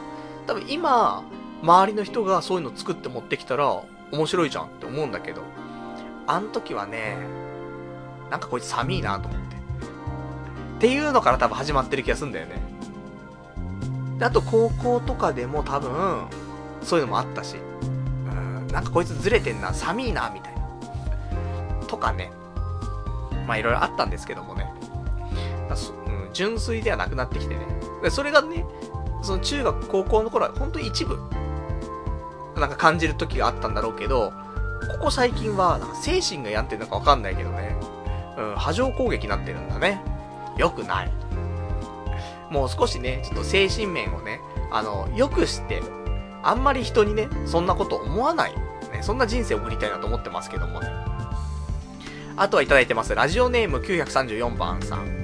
えー、他人の全部が寒く感じるって、えー、あれ、あれだけ引っ張っといて、それだけですか？ってね、お答えいただきました。ありがとうございます。いや、それだけなんだけど、やばいっしょ、だって。やばくない？のみんなそうなの？そんなわけないっしょ、だって。他人の全部が寒く感じるって、とんでもなく、やばいやつだと思うんだけど。大、いや、大丈夫だったらすごい、すごいありがたいよ。ありがたいけど、そうじゃないと思うんだけどね。どうなんですか？私はもうわかりませんからね。その辺は、あの、皆さん、ね 皆さんの判断にお任せしますけどもね。それだけって言っといてもらえると大変ありがたいところでございます。あと、すいません、ラジオネームガオガイガーさん。え、パルさん、ボジョレーパーティーって寒くないですか？って、ね、いただきました。ありがとうございます。うん寒いね。ボジョレーパーティーは寒い。それに参加しちゃってる俺も寒いんだけどさ。やばいね、ボジョレーパーティーは寒いね。それ寒い。やばいよ、これ何やっても寒くなっちゃうんだって。ね面白くなっちゃうから逆に、寒いから。ねこれはどうなんだろう、寒いブーム来るんでしょうかね。えー、ちょっと今後にご期待。ラジオネーム、羊がいる水族館さん。パルさん、腹をくくろうぜ。具体的にどのアドバイスを寒いと思ったのか、ぶっちゃけようぜっていうね、お答えいただきました。ありがとうございます。やっぱ大体寒いんだって。大体寒いと思ってんだ。どんな、ね、具体的にとかっていうよりは、なんだろう。寒くない方が少ないんだよね。なので、あの、大概寒いと感じてます。ダメだね。うん。そんなことないよ。ね。いや、そんなことなくないよ。やっぱり寒いわ。大体寒い。よくないなこんなさ、中年の男がさ、周りに対して全部寒いと思ってんだもんね。行かれてるよ、本当に。だから、あの、結婚とか、うんぬんっていう話もしてるけど、ね、結婚したいとか、彼女欲しいとか。いや、できるわけねえわと思って。だってもう人のこと寒いと思ってんだもん。そんな人間に彼女なんてできないでしょ。だから、過去にね、できた、その彼女っていうのは、まあ、奇跡だよね。って思ってます。だから、あと、若干、あれあるな。今思ったけど。俺、友達、ね、まあ、そこそこ、ね、仲良くしてくれるやついるけどさ、そいつらもさ、意外と他人のこと寒いと思ってるやつ、多いんじゃないかなと思うんだよね。意外と。なんかそういうところで、ああ、あるなそれあるな、良くないな。うん、良くないことまた気づいてしまったけども。意外と、その友人と、で、まだそんなになんか仲良くなかったり、まあ、知人とかっていうレベルのところから、えー、深く友人になるときって、なんか、あいつ寒くね？みたいな。精神、精神良くないな、そういうのな。なんかそういうので、意気投合して仲良くなるパターン、ないとは言えないですね。うん、だから、まあ、類は友を呼ぶって言葉がありますから、まあ、近しいものかもしれませんけども、意外と、俺の周りの友人も、その、なんか寒いなって思ってる人が多いんじゃないかって思ったので、うん。だ結構、意外とみんなそう思ってんのかなっていうところ落ち着くかね、これね。もしかしたらね。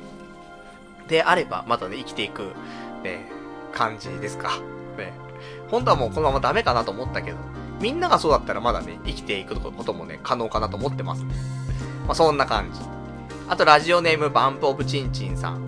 寒いって、要は、人嫌いなだけですよ、多分。っていうね。いただきました。ありがとうございます。そうかもしんないね。うん、人嫌いはあるんだろうね。だって、あんま、ね、人と一緒にいるよりは、一人でいたいって思っちゃうわけじゃない。それはやっぱし人嫌いであって、なんで人嫌いかっていうと、うん、みんな寒いからだよ。だから仲いいやつとはね、やっぱり一緒にいて楽しいからさ、いるけど、それ寒くねえやつだからね。うん、そういうのもなんか色々ありそうだね、なんかね。怖い、怖い、怖い。うん、怖いです。あといただいてます。ラジオネーム、えー、938番さん。今日は幕の内一歩、デンプシースペシャルか。最初から聞いてりゃよかったわっていうね、いただきました。ありがとうございます。いや、もう全然、あのー、まだですよ。ここから、あの、今話してるのは、何のデンプシーもまだ来てませんからね。むしろみんながね、優しく包み込んでくれてるところなんでね、まあ、この後、えー、デンプシーの方はお祭りが始まりますんで、ここからでも十分だと思います。あとは、えー、ラジオネーム、えー、羊がいる水族館さん。わかるぜ。ピンクさんとのラジオもそんな感じだったなってね、いただきました。ありがとうございます。ピンクさん、聞いてますか？でも聞いてるかどうかわかりませんけどもね。あの、これはもう、正直なところ言いましょう。あると思います。っていうのはさっきのガッキーと一緒の理論で、俺ピンクさん、ね、これピンクさんの話、今聞いてるリスナーどんだけわかるのかって話はあるんだけど、ピンクさんっていう、えー、すごく俺が尊敬するポッドキャスターの人がいるんだよね。で、それはもちろん本当に今でも、あの、ピンクさんはすごく俺面白いと思ってるし、あの、見習うべきところがすごい多いなと思ってる。なんだけど、そ、さっきの楽器理論と一緒で、楽器のじゃ90%はいいよ。ただやっぱその10%なり、なんか、寒いなってところあるじゃん。で、そこにやっぱり、ねえ、目がいっちゃうのはあるんだよ。可愛いとはいえ、うん、ちょっとな、っつって。で、ピンクさんに対しても多分、あったんだろうね、そこが。だから、前にピンクさんにゲストで来てもらった時に、なんか変なこと言ってたもんね、俺ね。多分さ、そこなんだよね。だから、根本は、すごい、好きなんだよ。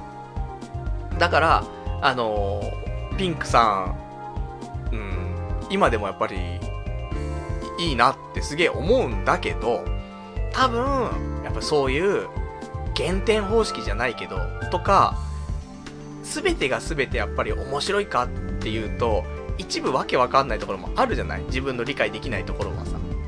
やっぱそこはなんか寒いなって思うんだろうね。自分の理念に反するとか、ポリシーに反することがあったりとかすると、そこに対しては、お、なんか寒いなこいつって思っちゃうところがね、ふと出てくるんだろうね。だから、もしかしたら、ピンクさんにゲスト来てもらった時も、うん、出ていたんでしょう。ね。でも、だそれ難しいところなんだよね。大半が、ね、過半数以上が寒い、寒いなっていうやつとはもう、ほんと絡みたくもないんで、多分。ただ、ガッキーとかピンクさんのように、9割良くて、1割寒い。いや、寒くないんだけど、本当は。ね、本当は寒くないんだけど、寒いと、思っちゃう。多分、100%寒くない人でも、あえて寒いところを作っちゃうところもあるかもしんないね。嫌な性格してんな、俺、本当にな。っていうね、ところはちょっとね、もしかしたらあるのかもしれませんね。なんで、なんだろうね。あの過去にもいろいろお世話になった人たちいるんだけど、結局その人たちたちに対しても、なんか、寒いな、っつって。で、よくしてくれてるのに、なんか離れていくみたいな。ダメだね、本当に。すげえそういうのがある。うん。ほんと、ね、しっかりしないといけないですね、そこね。あと、ラジオネーム、えー、カリキトマンチンソーロー AV 男優シコリーナさん。いや、もともとシコリーナだったんですよね、かって。え、いただきました。えー、まあ、パルさんのやりたいことをやるだけなのを理解してくれる彼女を探してください。意外といたりしますよっていうね、お答えいただきました。ありがとうございます。なんでみんな、普通、普通なんだ？意外とね、お便りの方がね、ボロクソ来ると思ったら普通になんか、ね、やりたいことを、ね、やるだけなのを理解してくれる彼女、ね、意外といたりしますよとか言って、普通にね、優しいお便り来ちゃったけど。まあそうね、あの、こんな俺でも、まあ、いいよと言ってくれる女性がね、いたらいいと思うんだけど。ただな、やっぱり。うーん、彼女に対してもね、寒っと思うからね。それ良くないなと思うんで、できる限りさ、な、過半数が寒ってなんないような子がいいんだよ、多分ね。嫌な、嫌な方式なんだからゲロブスダメなんだよ。ゲロブスは顔面見た瞬間に、あ、寒ってなるから。その顔面寒ってなるじゃん。最低だな、お前はってなりますけどもね。そんなことないですよ。ね。ないんだけど、ね、そうなる可能性があるから、ちょっとね、えー、怖いなぁと思って、多少なりとも、顔はね、自分の好みの顔の方がいいかななんてね、思ったりしますけどもね。まあ、そんなところで。じゃあ、あとね、他なんですが、えー、お便りいただいてるからね、ちょっと読んでっていいですか？あのー、お便りすげえ、ね、消化できてなくて、あのー、俺も心がいっぱい引っかかってるんでね、ちょっと読んでおきたいなっていうのがありますんで、読んでいきますよ。ラジオネーム、桜倉さん。あの、似たようなラジオネームの方ね、最近ちょっと多いですけどもね。こちらの方、桜倉さん。こないだの共依存の話だけど、マジでうざいです。他人の、えー、価値観は人それぞれ。仕事より嫁と子供との時間が人生で大切な人もたくさんいるんだよ。あんたにその感覚は全くわかんないんだろうけど、その時間は金で買えねえんだよ。36年も童貞こじらせたやつのひがみにしか聞こえないけど、まあ悔しかったら同じ土俵に立ってみろ。未だに自分の中のもう完全に終わった小さな、えー、過去の栄光にしがみついているのはみっともないと思わない、えー、みっともないと思わないと何も前に進まないだろう。人の幸せを、えー、妬んでいる暇があったら、素直にお手本にして、己の不出来を改善しろっていうね、お答えいただきました。ありがとうございます。どうですか？俺、これ読んでる俺、どんなことを考えてると思いますか？普通に受け止めていつもね、喋ってますけども、で、これをさ、あのー、もしかしたらってね、思ってなくてもだよ。あのー、さっきの理論を、すでになんか考えちゃうとさ、すべての人を寒いと思っているっていう理論をね、もう、俺はやっぱしもう常に考えてるっていうことにしちゃうと、このお便り読読み終わりました。うん、寒いお便りだな。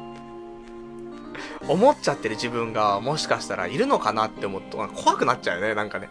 どんなものに対しても、うわ、寒って。いや、もうやめろ。そ、その話ちょっとやめよう、もう一回ね。話が進まなくなっちゃうからね。んで、いただいてるのがね、前にあの、共依存の話ちょっとしたんだよね。その結局、なんかいろいろとね、えー、どんな話だったかな？あの、どんな話だったかっていうか、あの、どこまで話したかなところではあるんだけど。まあ、結局ね、あの、何かにつけて嫁が嫁がって言ってる人がいるんだと。で、ちょっと共依存入ってるっぽいよね？っていう話をしたと思うんだけど。で、それに対してね、まあマジでうざいですと。ね、あの、仕事より嫁と子供との時間が大切なね、人もね、いるんですよっていうね、話なんだけど、ちょっと違うじゃないその、仕事より嫁と子供との時間が大切っていうのは、そういう人ももちろんいると思うし、俺それはいいと思うのよ。全然そこに対して何かってわけじゃないんだけど。じゃなくて、その人は、なんか、ほんと嫁が、嫁が言うんで、嫁が言うんで。うん。そんな感じなんだよね。なんかさ、昔あったじゃない？赤服って。赤服がなんか不祥事起こしちゃって、えー、責任者みたいなのが喋ってる時に、隣でお上がさ、いや、こうやって言いなさいみたいなさ、ずっと言ってるのあったじゃない？ああいう、なんかもう、操作されちゃってる感が出ちゃってるんだよね。その人に。もちろんその人はそんなつもりもないし、で、自分で考えて自分で行動してるっていうのはあると思うんだけど、でもやっぱりなんかね、うん、その人が若干心の中でこういう風にしたいなーなんていうところ。でも、そうは言ってらんなくて頑張んなくちゃいけないよなっていうので、結構さ、今、みんな辛い中頑張って生きてると思うんだけど、そこの柔らかく弱い部分を、なんか奥さんが、すげえそこつっついて、ね、でもこうなんでしょ、こうなんでしょって、でもそこ嫌なんでしょつって。じゃあ、なんか、ね、こうしなさいよ、こうしなさいよ、つって、で、そうしたら私も、ねあの、嬉しいし、みたいな。なんかそんなんで、良くない方向にちょっとなんか持ってくような感じの依存感あるんだよね、と思。なんでね、あの、別に、それを見て羨ましいともなんとも思わないし、むしろ寒いと思ってっからね、それね。なので、あの、同じ土俵にも立ちたくないと思ってるんだけど、まあ、そんな感じ。ね。だから、まあ、人それぞれだからね、なんとも言えないけども、ただ、あの、嫁を大切にする、子供を大切にするっていうのと、ちょっと共依存なのかなっていうのは、やっぱりね、感じるところがね、あるよ。違いがある。だから、あ、すげえね、小煩悩で奥さんのこと大好きなんだなとか、っていうのじゃないんだよ、少し。だそれを若干感じるからこそ、共依存っていう言葉が出るんだよね。なので、それは、あのまあ、それで幸せだったらいいのかもしんないけど、うーん、なんとも言えないよねっていうね。後々考えた時に、うん、それで良かったのかしらってのはあるけどね。まあまあ、あのそれでもね、共依存になるとしても、まあ奥さんがいるだけいいよねっていうのも正直ありますからね。まあ俺も、ね、結婚、もしできたらね、共依存になるかもしれないんで、なった時にはぜひ皆さん、うん、それ共依存なんじゃねえつって、赤服なんじゃねっていうね、ことをね、指摘していただけたらね、ありがたいなと思っております。じゃあ、あと他お便り。ラジオネーム、トリンドルさん。今日、日照簿記3級受けてきました。多分受かってます。簿記2級って高校の授業で勉強してたんですか？えー、先月からバイト始めました。怪我して肉体労働ができなくなって、えー、電話の応対なんかも、えー、どもりでできなくて、もうダメだと思っていたけど、奇跡的にめっちゃ楽なバイトが見つかりました。ちなみに、婚活パーティーの会社でデータ入力です。正社員じゃないけど、えー、参加できないのがほとんどです。早く正社員になれてよかったですね。正社員じゃないと参加できないのがほとんどです。早く正社員になれてよかったですね。番組は1時間の時の方がありがたみがあって、なんか良かったですっていうね、お答えいただきました。ありがとうございます。いいね。日照簿記3級。ね多分受かってるっていうことでね。うん、俺は、あれですからね。日照じゃないですからね。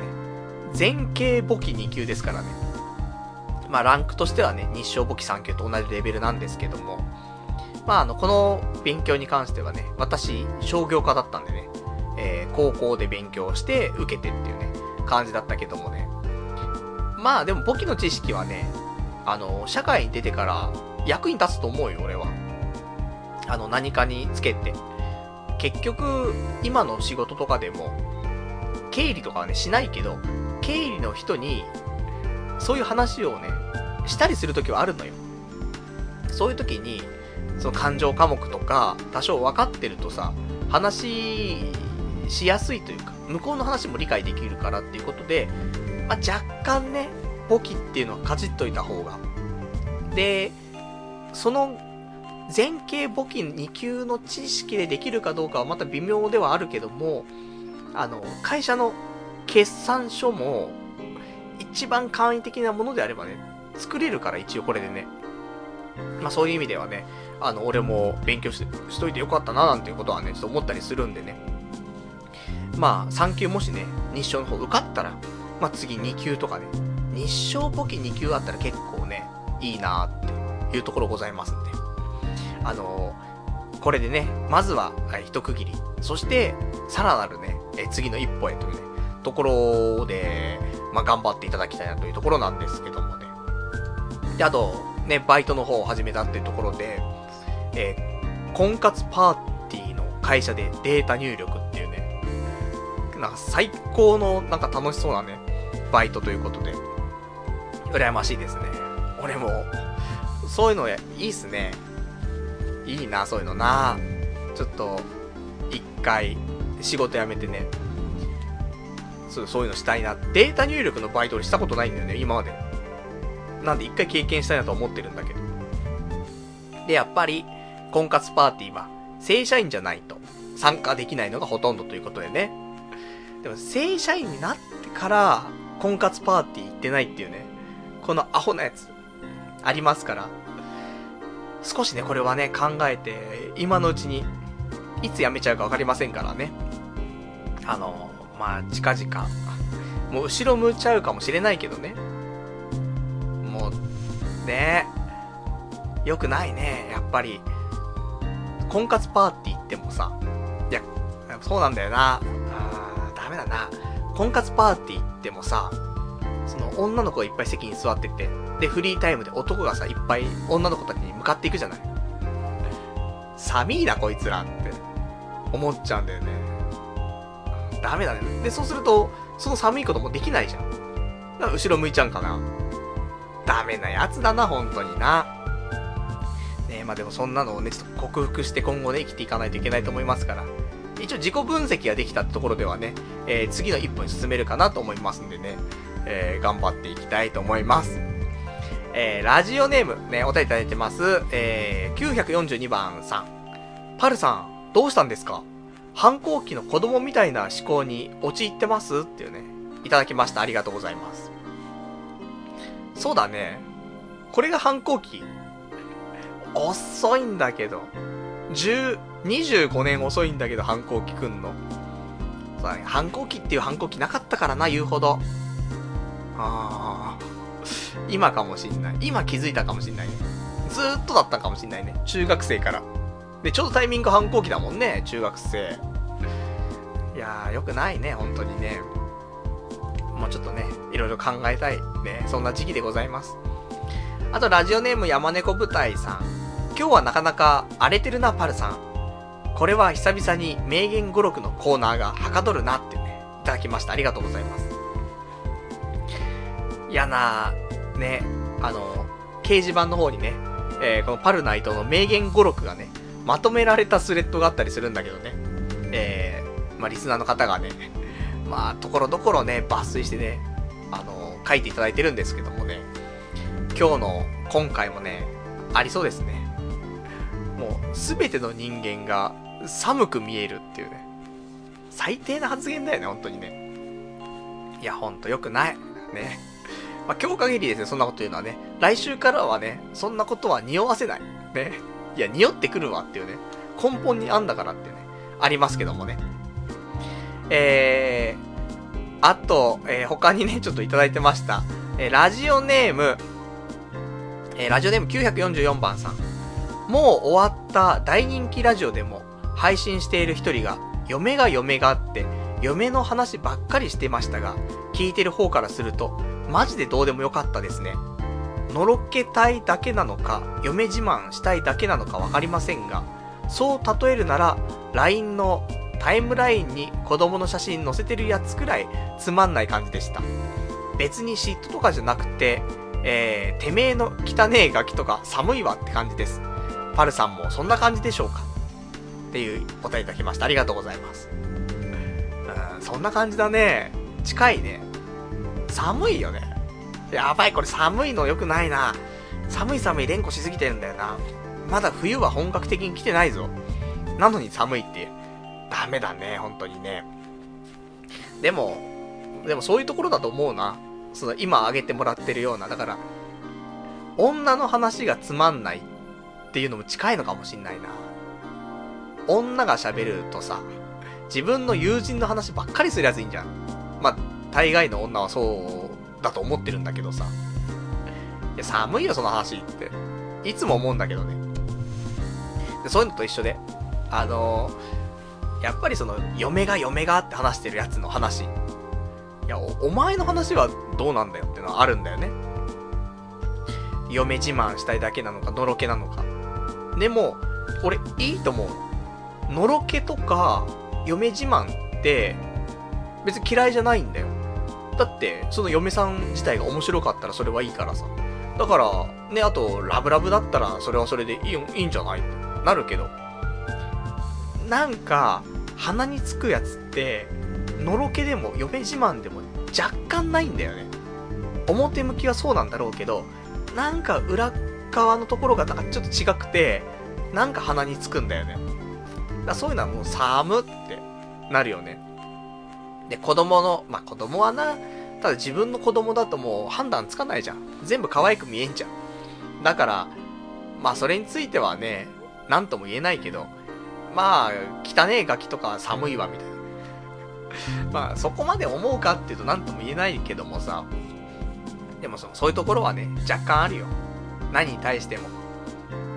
うん、難しいね、そこもね。あんまり、だ、実際に今、すべて寒い寒いって言ってるけど、じゃあ本当にすべて寒いと思ってんのかって言うと、それもちょっと正直分かってないからね。でもその傾向があるっていうレベルの話だからね。なんとも言えませんっていうところ。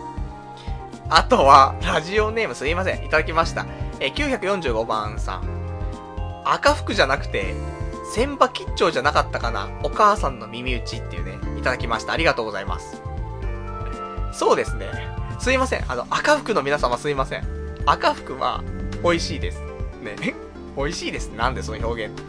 あのー、ね、前に旅行行った時、赤服食べましたから、美味しかったですからね。その時ちゃんと放送残ってますからね、美味しかったですって言って言ってると思うんで、ね。で、千葉吉兆でしたね。千葉吉兆ってね、そうだね。あの、お母さんの耳打ちね。あんな感じ。ね。そんなところです。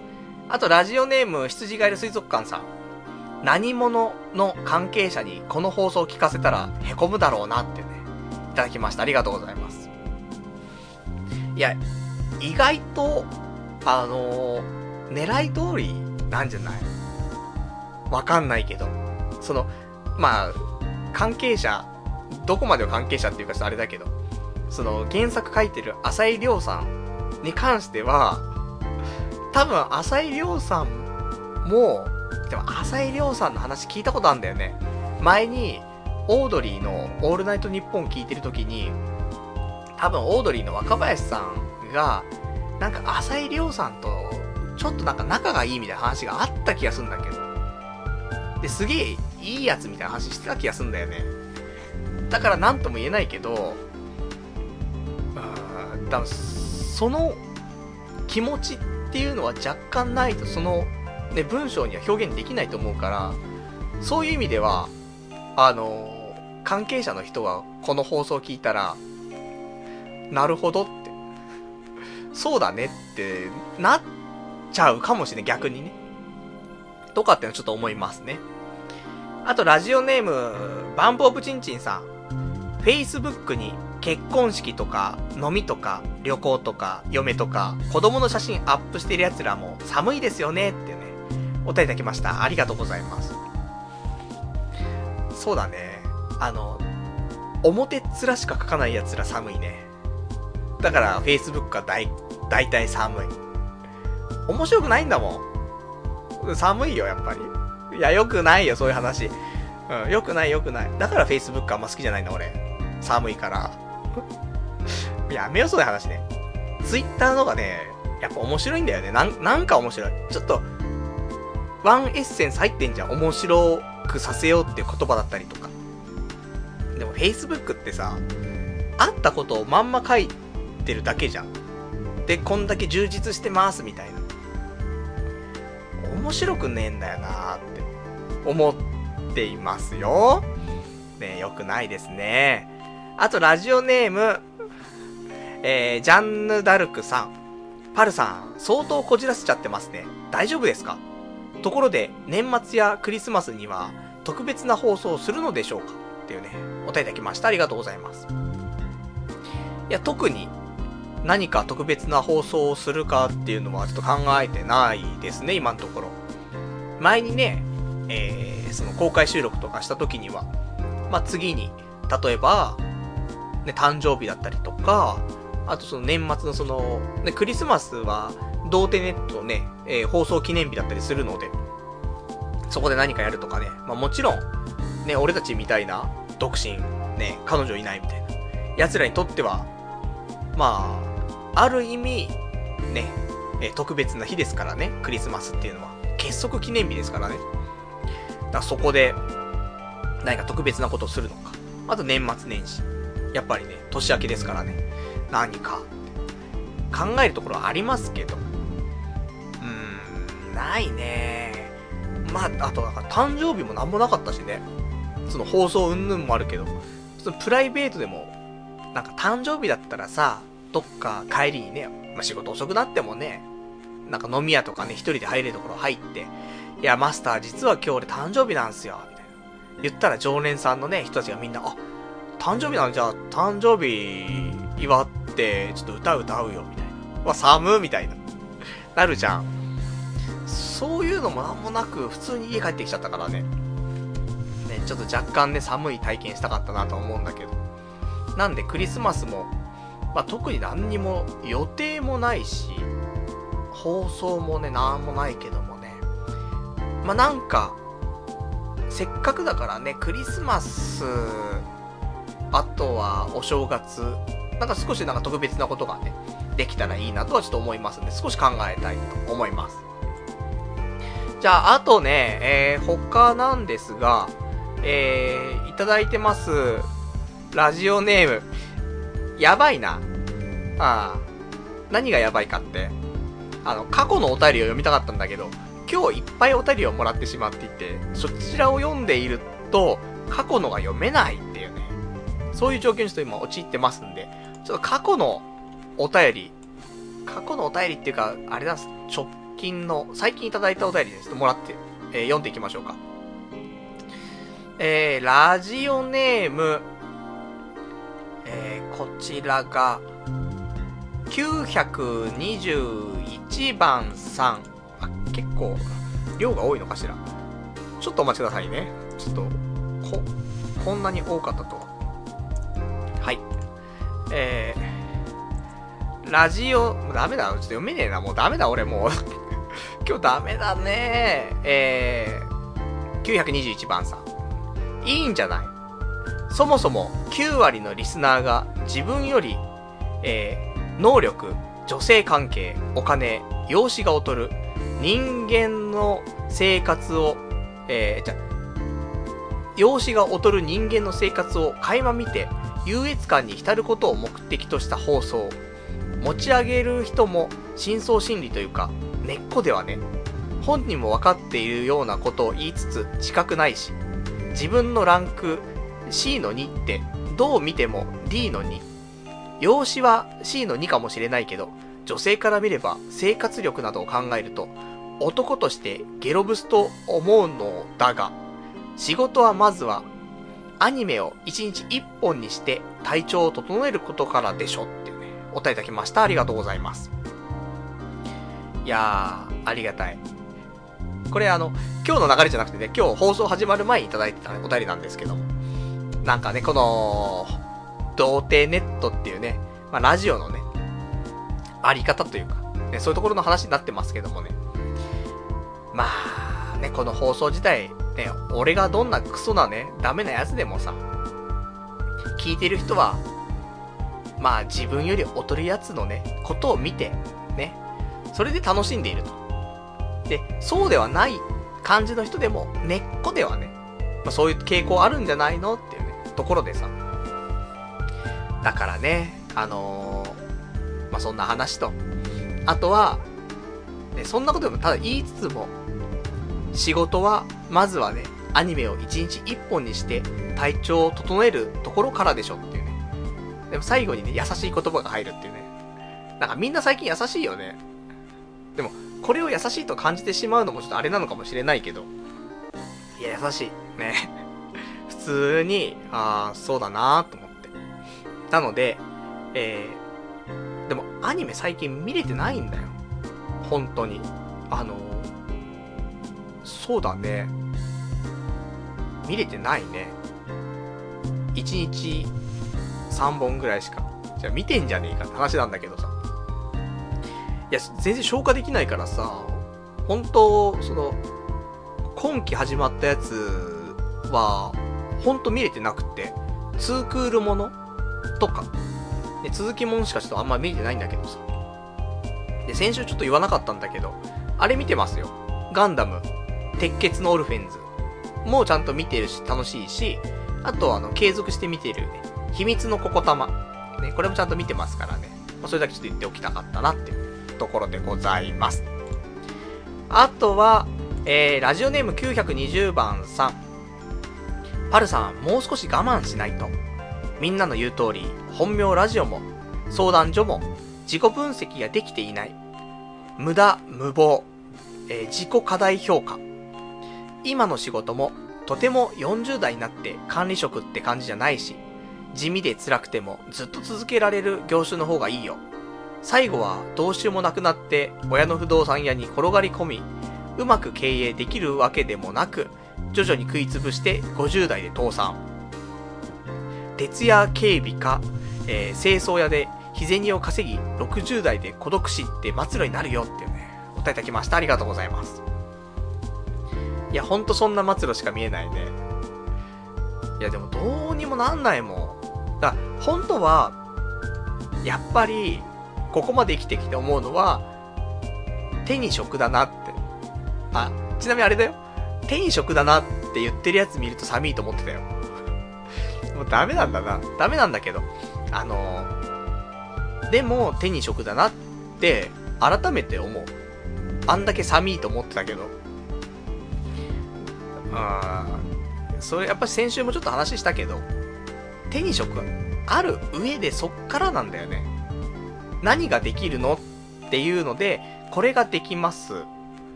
じゃあそっからどうしようかっていう話が、ね、発展していくんだよね。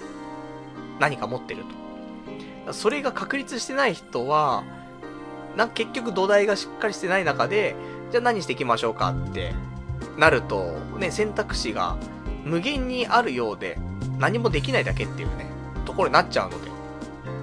そういう意味では、うん、まあ、どの会社に行ってでも、その日からすぐ、ね、仕事ができるっていうような手に職っていうか、その専門分野というか、思っているのは強いよねって思うので、今だとね、俺、そ、あんまそういうのないからね、まあちょっと難しいなと思ってるんで、今後の身の振り方ね、考えなくちゃいけないなって、ちょっと思っております。あとは、えー、いただいてます、ラジオネーム。これちょっと読みたかったね。どれだっけ？えー、あ、これですね。ラジオネーム、荒草らさん。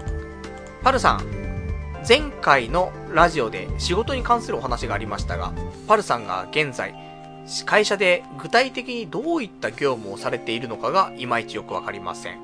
企画ですか、えー、提案ですか？運用ですか？守秘義務などもあると思いますが、可能な限りで、えー、教えていただきたいです。気になります。っていうね、お答えいただきました。ありがとうございます。一応ね、今の私の仕事ですけど、うん、企画、でも、一応、じゃあここ1年の話ですけども、まあもともとあったサービスの運用っていう部分で、なんかこういう風にしていこうよとかっていうのを盛り込んでったりとか、まあそういうのやりつつ、で、あとはそのアプリに関しては、まあ何もね、ない状態からだったんだけど、一応企画自体は上がっていって、こういうことをしていこうっていう方向、そして、えー、開発会社の方にね、その開発の依頼をするっていうところで見積もりをもらっていた段階で俺がそんな入ったんだよね。そんで、そっからは、えー、より細かくどうしていこうかっていうのを詰めて、で、再度、その値段の交渉したりとかして、で、まあ進んでいくんだけど、で、そっから、例えば、ね、あの、こういう、なん制作物というか、の時は、えー、要件定義とかっていうのがあってさ、で、こういうアプリにしたいですと。ね、ここはこういう仕様で、こういう要素を入れたいですみたいな、まあ、細かくね、全部決めていって。で、じゃあこの内容でと。ね、この通りにじゃあ作っていきましょうと。なって、で、開発会社が作っていってと。いうような流れがあるんだけど、まあそういうのも全部ね、担当して話をして、とか。あと、まあもちろん、ね、開発会社の方がじゃあこういう風に作りましたけどって、いやもうそ、そこ話してたの違うっしょみたいな。とか、そういうのとか、あと、まあ、途中からね、あんま良くないけども、あの、出てきちゃったね、いや、やっぱりこここうしたいんだけどとかね、そういうの出てきたらそういうのもね、ちょっと話したりとかっていうので、まあだネゴシエーター的な、よくわかんない、ディレクター的なネゴシエーションしてるみたいな感じの、いうようなポジションなんじゃないかな。で、他にも、開発会社の他にも、いろんなね、インフラの会社があったりとか、広告代理店がいたりとか、いろいろ絡んでるんで、その外部の会社との連結というか、そういうやりとりをするのが俺だったかな。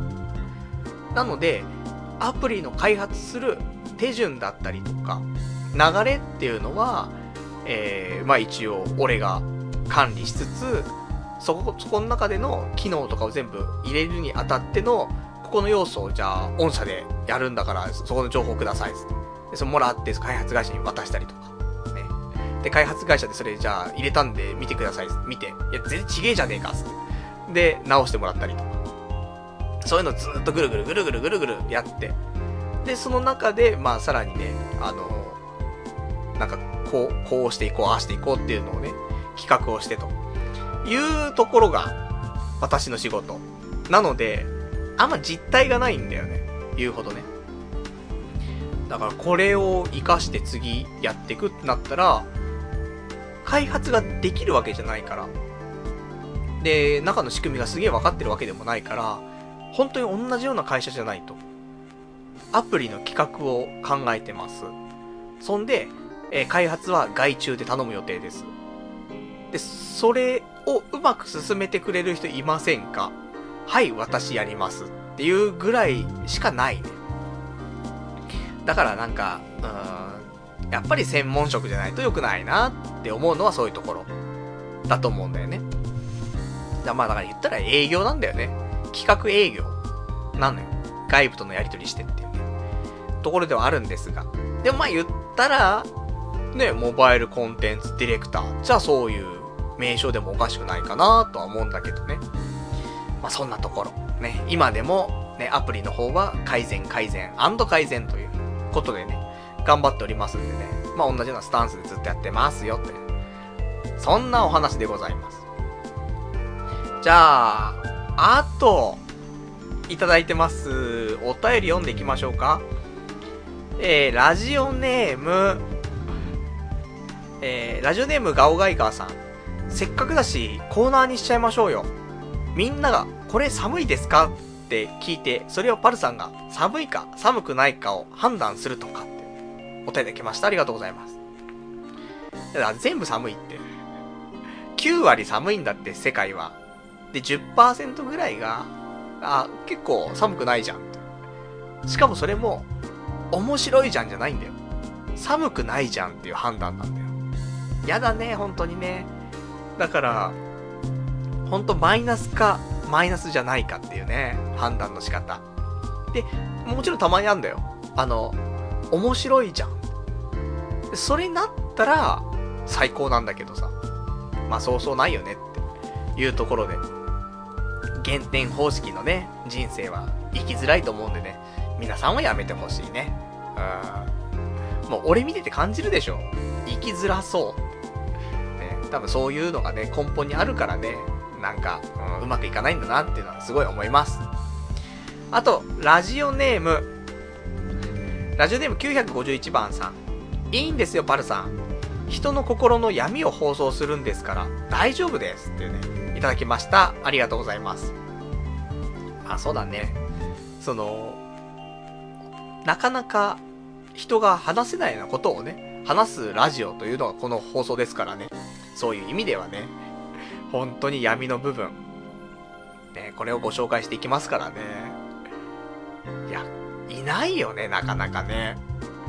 わかんないけど、YouTube とかでもさ、こういうポッドキャストとかでもさ、それこそ芸能人とか、いろいろ、こうやって発信する側としてね、こんなわけわかんないさ、心の闇の話するやつもいないもんね、言ったらね。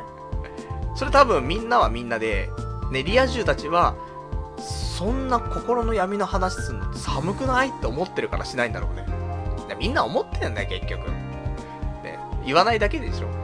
ね、そういう風に思いたいです。あと、ラジオネーム、えー、山猫舞台さん。まあ、こっちが聞いてもいないのに、自慢系の話をペラペラするのが、尺に触るってのはわかるな。寝てない。昔は俺もこうだった。とかねっていうね、いただきました。ありがとうございます。やめてください。ね。寝てない。昔は俺もこうだった。ね毎週言ってますよ、俺ね。だ地獄の三沢的なやつね。は、やっぱあるじゃん。自分の中にも。ねあの、よかったら皆さんね、地獄、地獄の三沢でね、検索してもらうとね、わかるかと思うんだけどもさ。だからなんかそういうアピールね。俺はちょっと人とは違うんだアピールもあるじゃない、多少ね。だからね、その辺も尺に触るよね。旗から見るとやっぱ寒いもんね、そいつね。だから本当に良くないね。だな、なんも喋れなくなっちゃうもん。そうすると今度。俺の発言大体寒いじゃん。だから、話せば話すほど、あ、俺寒いと思われてんだろうなって思っちゃう。だから、人に対してもそうだけど、自分に対しても思っちゃうのはあるんだよ。だそれがね、良くないよね。多分自分に自信あるやつはさ、自分の発言寒いと思わないじゃん、絶対。で、人のことは、寒いと思う時もあるかもしんないけど、あんま気にしてないよね。人の発言気にしないで自分の発言は寒くないと思って生きてるじゃないだからうまくいくよね。俺は人の発言も寒いと思ってるし、自分の発言も寒いと思ってるからね。ううまくいかないね、それじゃあね。自信がない奴はみんなそう思ってんのかもしかしてね。わかりませんけどもね。まあ、勝手に一括りにしちゃうんですけどもね、いつも通り。まあ、そんなところだね。あとは、ラジオネーム、えー、羊がいる水族館さん。心や仁之助も大概寒いよなってね、いただきました。ありがとうございます。そしてやめてください。あの、そんなことないと思うんですよ、俺。あの、俺がそうでもないかなって思ったやつに関しては、まあまあいいんじゃないかなと思うんですけどね。だから前に、私、心谷仁之助さんの著書、好きなことだけして生きていく。これすげえいいよっつってね、未だにホームページのトップで紹介してますけどもね。俺は寒くないと思ってる。けど、なん、どのぐらいかね、結構な人は、好きなことだけしていく、ししてね、生きていくっていう、くっそ寒いと多分思ってんだろうね。だから一部の人は熱狂的になるし、それ以外の人は、まあ、寒ーってなってるんだよね。なんかこの世の全てはそんな感じするね。たまたま俺が、ね、そんなことを考えたりもしたけどね、寒い寒くないって。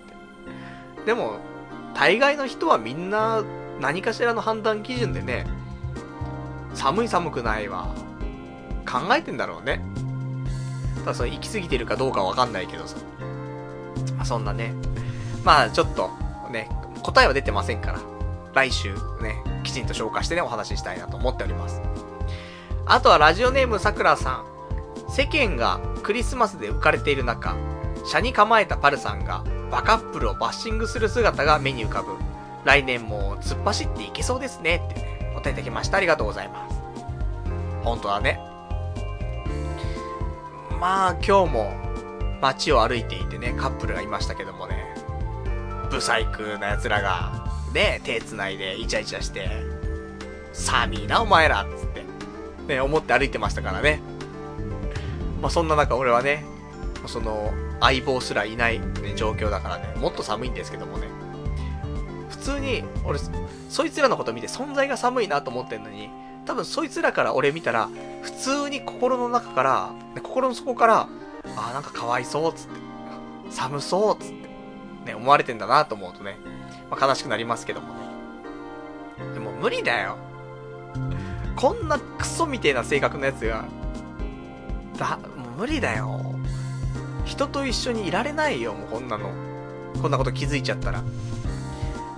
ね、もうね、ほんとどうにかしなくちゃいけないな、なんてね、ちょっと思ったりしますけどもね。まあ、これから年末に向けてね、いろいろイベントありますからね。私も、ちょっと、うまくね、人生生きるようにね、心の改善もしつつね、生きていきたいと思います。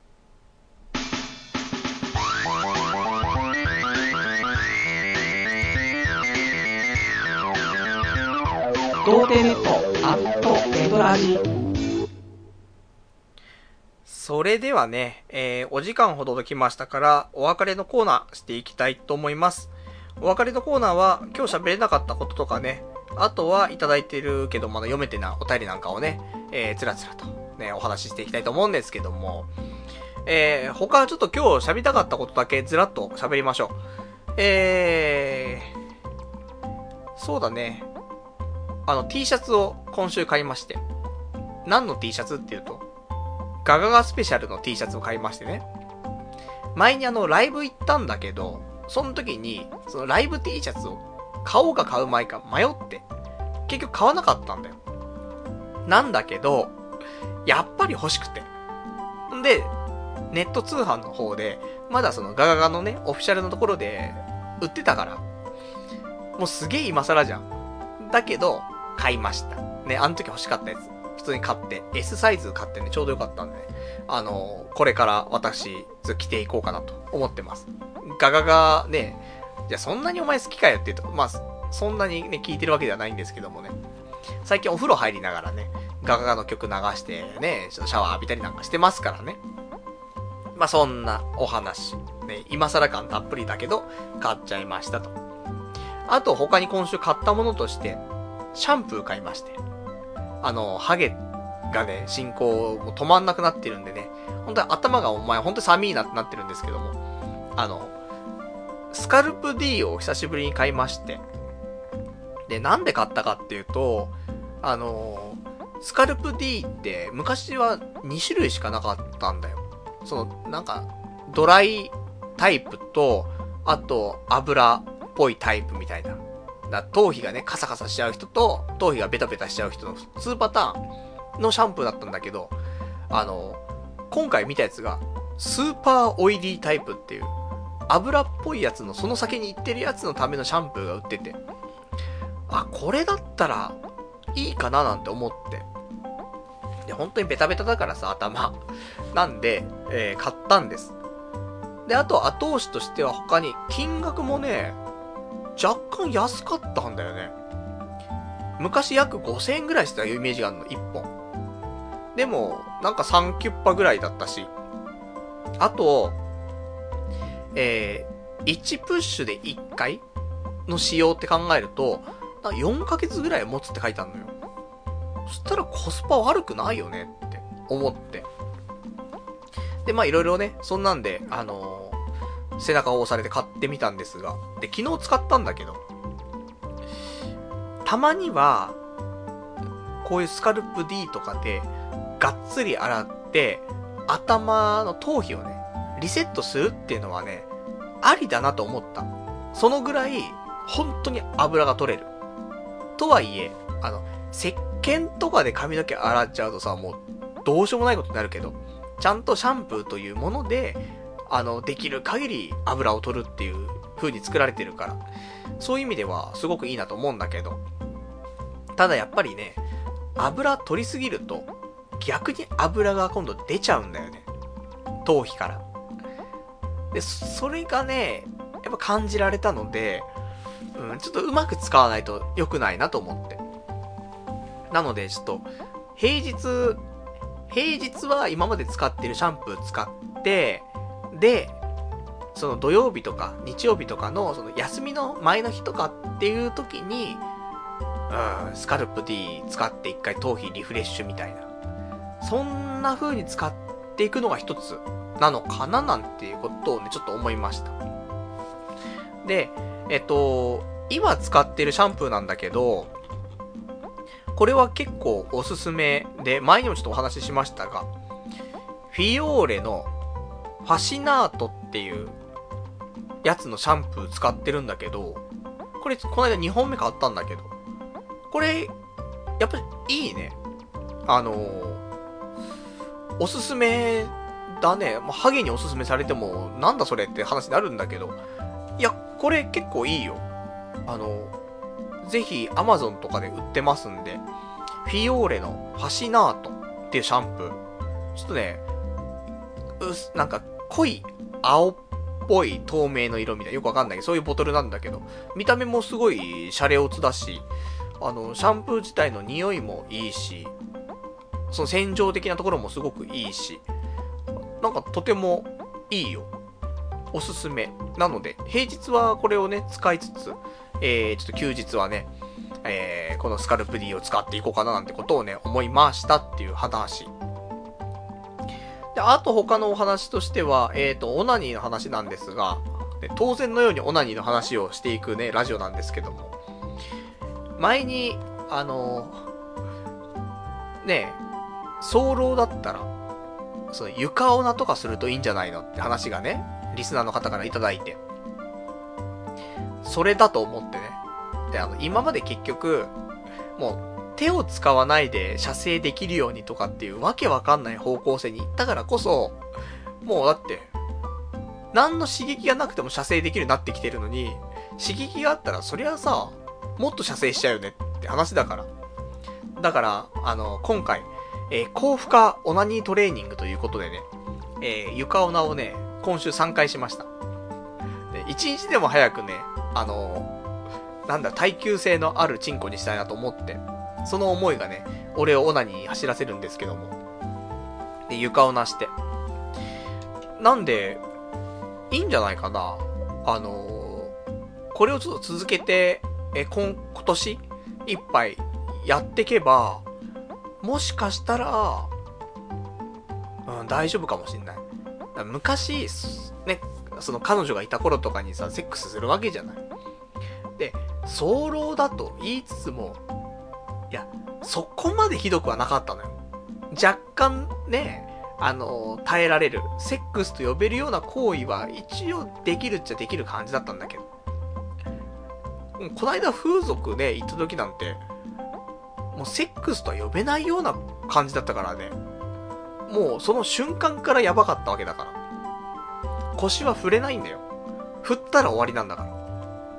っそれはさすがにまずいなと思っているので、ね、セックス恐怖症になっちゃうので、えー、今はね、ちょっとそういう、逆に、膣内射精ができないぐらい、膣圧じゃ感じないぐらいまでね、あの、床を直していきたいなと。あんま良くないんだけど、そういうのさ。でも、早漏にとってはね、あ、今、本当にもう、早漏オブ早漏になっているよ。その辺の奴らより全然早漏だと思うよ、俺は。そこからどこまで、ね、あのー、なんだ、頑丈なチンコにできるかってところはね、あのー、皆さんの、なんだろう、希望になれるかなと思いますんでね。まあ、そこは、ね、ちょっと、今後もご報告していきたいなと思っております。で、他のお話なんですけど、えー、そうだね。そう。この話も最後にして、もうなんかあれなんだけど。その、なんか、人に対してね、寒いとか寒くないとかって話もちょっと絡んでくるのかもしんないんだけど。なんかね、人と喋ってて、急にふとさ、思うことがあって。なんか急に冷静になる時ってあるじゃない？人と喋っててさ。で、その時に何話したらいいのかわかんなくなっちゃったりとか、する時もあるって話したと思うんだけど。まあ、それに近いのかどうなのかあれなんだけど、本当に思ってないことなんだけど、すごくいい人で喋って楽しい人なんだけど、ふと我に返った時に、もう急に思ってもいないその人の悪口を頭の中で叫ぶんだよね、俺。やばいね。行かれてるね、今ね、完全にね。なんか、多分、これ、いつからかっていうと、昔、悟られっていう映画があったんだけどさ、心の中でね、あの、思ったことが周りに聞こえちゃうっていう、そういう人の話なんだけど。で、この悟られ見てからなのかわかんないけど、本当に、微塵もその人に対して、そんなこと思ってないんだよ。思ってないんだけど、なんか心の中でこんなこと叫んだら聞こえちゃったりすんのかなとかっていうのがあって、いや、絶対聞こえないんだけどね。で、なんか叫んじゃうんだよ、心の中で。全然クソブスでもデブでもないのに、このクソブスクソデブ野郎が、みたいなのを心の中で思うんだよ。でもその人見ても、全然デブでもブスでもないの。とか、男に対してもそうだし、女に対してもそうだし。病気だよね。よくこんな奴が社会で生きてるね。すごいね。頑張ってんじゃん。ね、思うんだけど。でも多分これ悟られ見てからなんだよね。その、周りの人に自分の心の中が聞こえちゃう、うんぬんっていう概念が、なんか入ってから、聞こえもしないんだろうけどっていうことでね、言っちゃう時がある。本当になんか、いや、もう下手したらもう尊敬してるレベルの人を目の前にしても、あの、ふとね、なんか引いてみちゃった時に、急に言っちゃうんだよね。何言ってんだろうっていつも思うの。思ってもねえことって、だ思ってないことなんて言わないじゃんって言うかもしんないけど、だってもう、思ってもないよ。だってその人の体型が全然違うんだし。結構痩せてる人に対してもクソデブとかね、言い始めたりするから。ダメだこれ。ね、そんな奴は結婚できないよ。ね。むしろ、なんか精神科医の一つとしかもう結婚できないね。本当にね。良くないね。モルモットとしてね、結婚するような気がしますけどもね。まあ、そんなところ。あとは、えっ、ー、と、最後、言いたかったこと。自信がない自信がないって話をたまにするんだけどさ。で、どういう人が自信ないのかなとか、そういう傾向をね、ちょっと探っているんだけど、今週ちょっと思ったんだけど、幼少期に病弱だった人、このタイプ、結構、大人になってからもさ、自信ない人多くない？なんか、昔、前に言ったので、なんかその、体がちっちゃい人とか、ち、だそういう幼少期に体ちっちゃかったりとかする人は自信ないとかっていう話した気もするんだけど、そうじゃなくて、あの、病弱だった方が、で、結局イコールなんだよ。あの、見た目的には。ちっちゃい頃、本当にちっちゃいからこそ、ね、あの、病弱なんだよ。だ病弱だからこそちっちゃいってね。まあ、両方一緒なんだけど。でも、根本は多分、病弱の方なんじゃないかなって思って。だそうするとね、やっぱり何かに、何かにつけて、やっぱり寝込んじゃったりとか、ね、するわけじゃん。そうすると、うん、やっぱりなんか自信がなくなっちゃうのかなって、ちょっと思ったりしたので、えその傾向があるのかどうかね。俺はまあね、ちっちゃかったし、病弱だったしっていうので、ダブルなんだけどさ。まあ、そういうことがね、もしかしたらあるのかななんてことをね、今週は思いましたっていう話。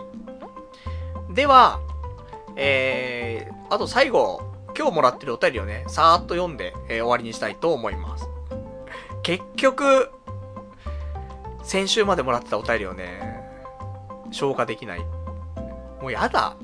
本当になんか消化できないね。話したいのいっぱいあんのにね、紹介したいのいっぱいあんのに。来週そうしましょう。来週お便りデーにしましょう。もう、何もしない。とか言って、今週さ、祝日があるんだよね、23日。でも何もしない。ね。えー、今週はもう23日の祝日も、26日の土曜日も、27日の日曜日も、何もしないで。ね。むしろ何かしちゃうと喋っちゃうから。ね。お便りを読みます。ね、そのつもりでいきます。ただなんかあるんだろうなと思うんだけど。じゃあちょっとね、いただいてる今日のちょっとお便りを読んでいこうかな。ラジオネーム、えー、こちらが、セントセントチンチンさん。必死に婚活したり、自分から告白するやつって寒いですよね。って思っているから行動できないんですよね。あと、心の底で、一家団らんで幸せそうなリア充も寒いって思ってそうですねっていうね、お答えいただきました。ありがとうございます。いや、まあ、思うことと思わないことあるけど、必死で婚活したり、うん、寒いと思ってる。多分。なんだろうね、もう、良くないね。で自分から告白するやつ。でも、告白のね、方法は2つしかないからね。自分からするか相手からしてもらうかしかないから、そこに対して寒いなとは思ってないと思うね。でもやっぱり、自分が寒いなと思ってることは、まあなかなかね、行動できないよねっていうのはね、あると思うので。まあ、若干、そういうね、ところもあるかもしんないね。あと、一家団らんで幸せそうなリア充については、寒いとは思ってないよ。そこ俺はいいなと思ってるから。ね。一家団らんで幸せそうになりたいからね。そう思ってないけどもね。だ、何でもかんでもね、寒いとは思ってない。けど、大概寒いと思ってるっていうね。そんなところです。あとは、えー、ラジオネーム955番さん。お前は進行管理だろってね、お答えいただきました。ありがとうございます。あの、お仕事のね、さっきの話ですけども。進行管理でもあるけど、そうだね。でも進行管理がメインかっていうよりは、うん、企画、企画なんだよな、この要素入れようよとか、ああいう風にしようよっていうのをメインでやって、で、その上でのスケジュール管理だったりするから、うん、そっちは、まあ、もちろん俺がやるべきところなんだけど、そこがメインっていうよりは、その前段階の、そのアプリをどうしていこうよっていう、だ企画側の方が強かったかなとは思うけどね。まあだって、結局ずっと、まあそうだね。まあ難しいところだね。まあ地下、うん。そんな感じ。ね、だ企画、運用、運営、営業、管理、みたいなね、ところで。だからまあ、広くやってんのよ。だからこそ何にもならないのよねっていうね。ところで、1個に対してね、がっつりなんかやってればね、それのスペシャリストになれるんだろうけど、広くやって、ね、えー、今に至りますんでね、転職しても何もできませんというところでございます。あとは、ラジオネーム、えー、パルシャン、えー、パルさんは、おもちゃ好き、YouTuber になりたいなら、おもちゃ紹介したらいいんではってね、いただきました。ありがとうございます。YouTuber になるほどおもちゃ好きかっていうとそうじゃないじゃん。なんか、これ買った、あれ買ったって紹介しないといけないじゃん、YouTuber って。それも1日1個とかさ。で、買うものも結構最近のね、話題になってるやつとかになるじゃないなんか仮面ライダーの変身ベルト買いました、みたいな。これのギミックはこう、みたいな。こうやって押すとこうなります、みたいなさ。やってんじゃん。俺の、今週はルービックキューブつってね。これルービックキューブ中にあのグリス塗れてすげえ滑りいいんですよ、つって。で、今週はけん玉つってね。で全部じじいかって、ね、なっちゃうんで。ねちょっと難しいなーって思っちゃうんだ。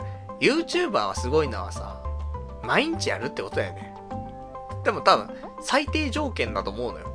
YouTuber でなんかそれなりにやっていくってなった時に、毎日アップするっていうのは最低条件だと思うよ。それこそ1分でも2分の動画でも何でもいいんだけどね。なんでもし YouTuber なりたいなって人いたら、毎日アップですよ。それがせめて1年、365個ネタが用意できるか。ね、まずこれを多分前提でやんないといけないなと思うんで。で、俺はさすがにそれ、難しいなと思って。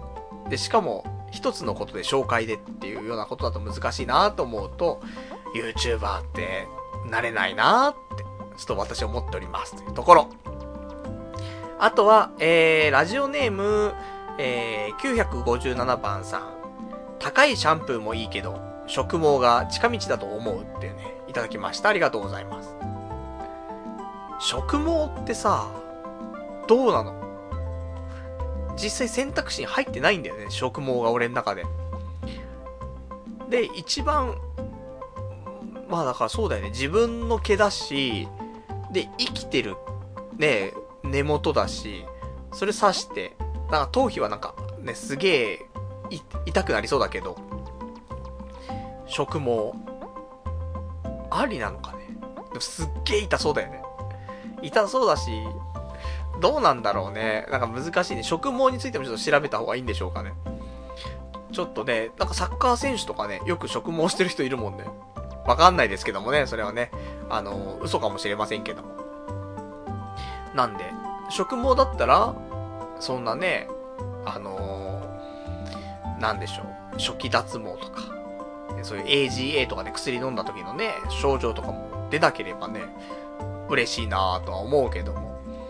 うーん、どうなんでしょうか。なんかね、いろいろ考えたい。まあ一生の問題だからね、もうね、この頭皮、ね、頭髪の関係はね。まあ、一生苦しむのか、ね、なんか一個大きなことをやってね、解放されるのかってところではありますけどもね。まあ、この辺も苦悩しながら生きていきたいと思っております。あとは、最後じゃあ読んで、これ終わりで。ラジオネーム、ガオガイガーさん。フラッシュモブって寒さの中でも最上、最上級じゃないですかってね、いただきました。ありがとうございます。最上級です。くっそ寒いわ、あいつら。って思ってるね。いや、うーん、まあそうだなでも今となっては、そういうのたまに YouTube の動画とかで見たときに、あ、一瞬すごいって思うんだよね。ただやってる奴らの感情を考えると、うわ、寒ってなるね。ダメだよ。寒いのをピックアップして、それを当てるのはうますぎる。ね。よくないですよ、そういうのね。なんで、あの、コーナーにもなりませんよ。ね。その、なんか、パルナイトが寒いと思っていることをね、みんなで上げていくコーナーとかないですからね。まあそういうので送られてもね、ちょっと困ってしまうので。まあそんなところで、ね、今日も長くなってしまいましたんで、この辺でということで、えー、来週は、11月の7日。ほんと年末だな。やばいぞ。また日曜日ね、23時からやっていきたいと思います。で、前にもちょっとお話ね、あったんだけども、ももしかしたら放送時間が22時に近いうちになるかもしれないんで、まあ、なるときはね、ちょっと早めにね、皆さんにアナウンスしておきたいなと思うんで、まだまだ当分は23時からやっていきたいと思います。じゃあそんなんでね、えー、今週ちょっとよくわかんない話が多かったんだけども、もう来週はね、そんなこと忘れて、普通に、あの、お便りをね、いっぱい読んでいこうかななんて思ってますんでね、皆様からね、まあいろんなお便りいただけたらね、ご紹介できるかと思いますんで、どしどし送っていただけたらと思います。じゃあ、そんなわけでね、えー、今日も2時間ちょっと、寒いお話ばっかりでございましたけどもね、えー、長い間お使い、お付き合いいただきましてありがとうございました。それでは、また来週お会いいたしましょう。さよなら。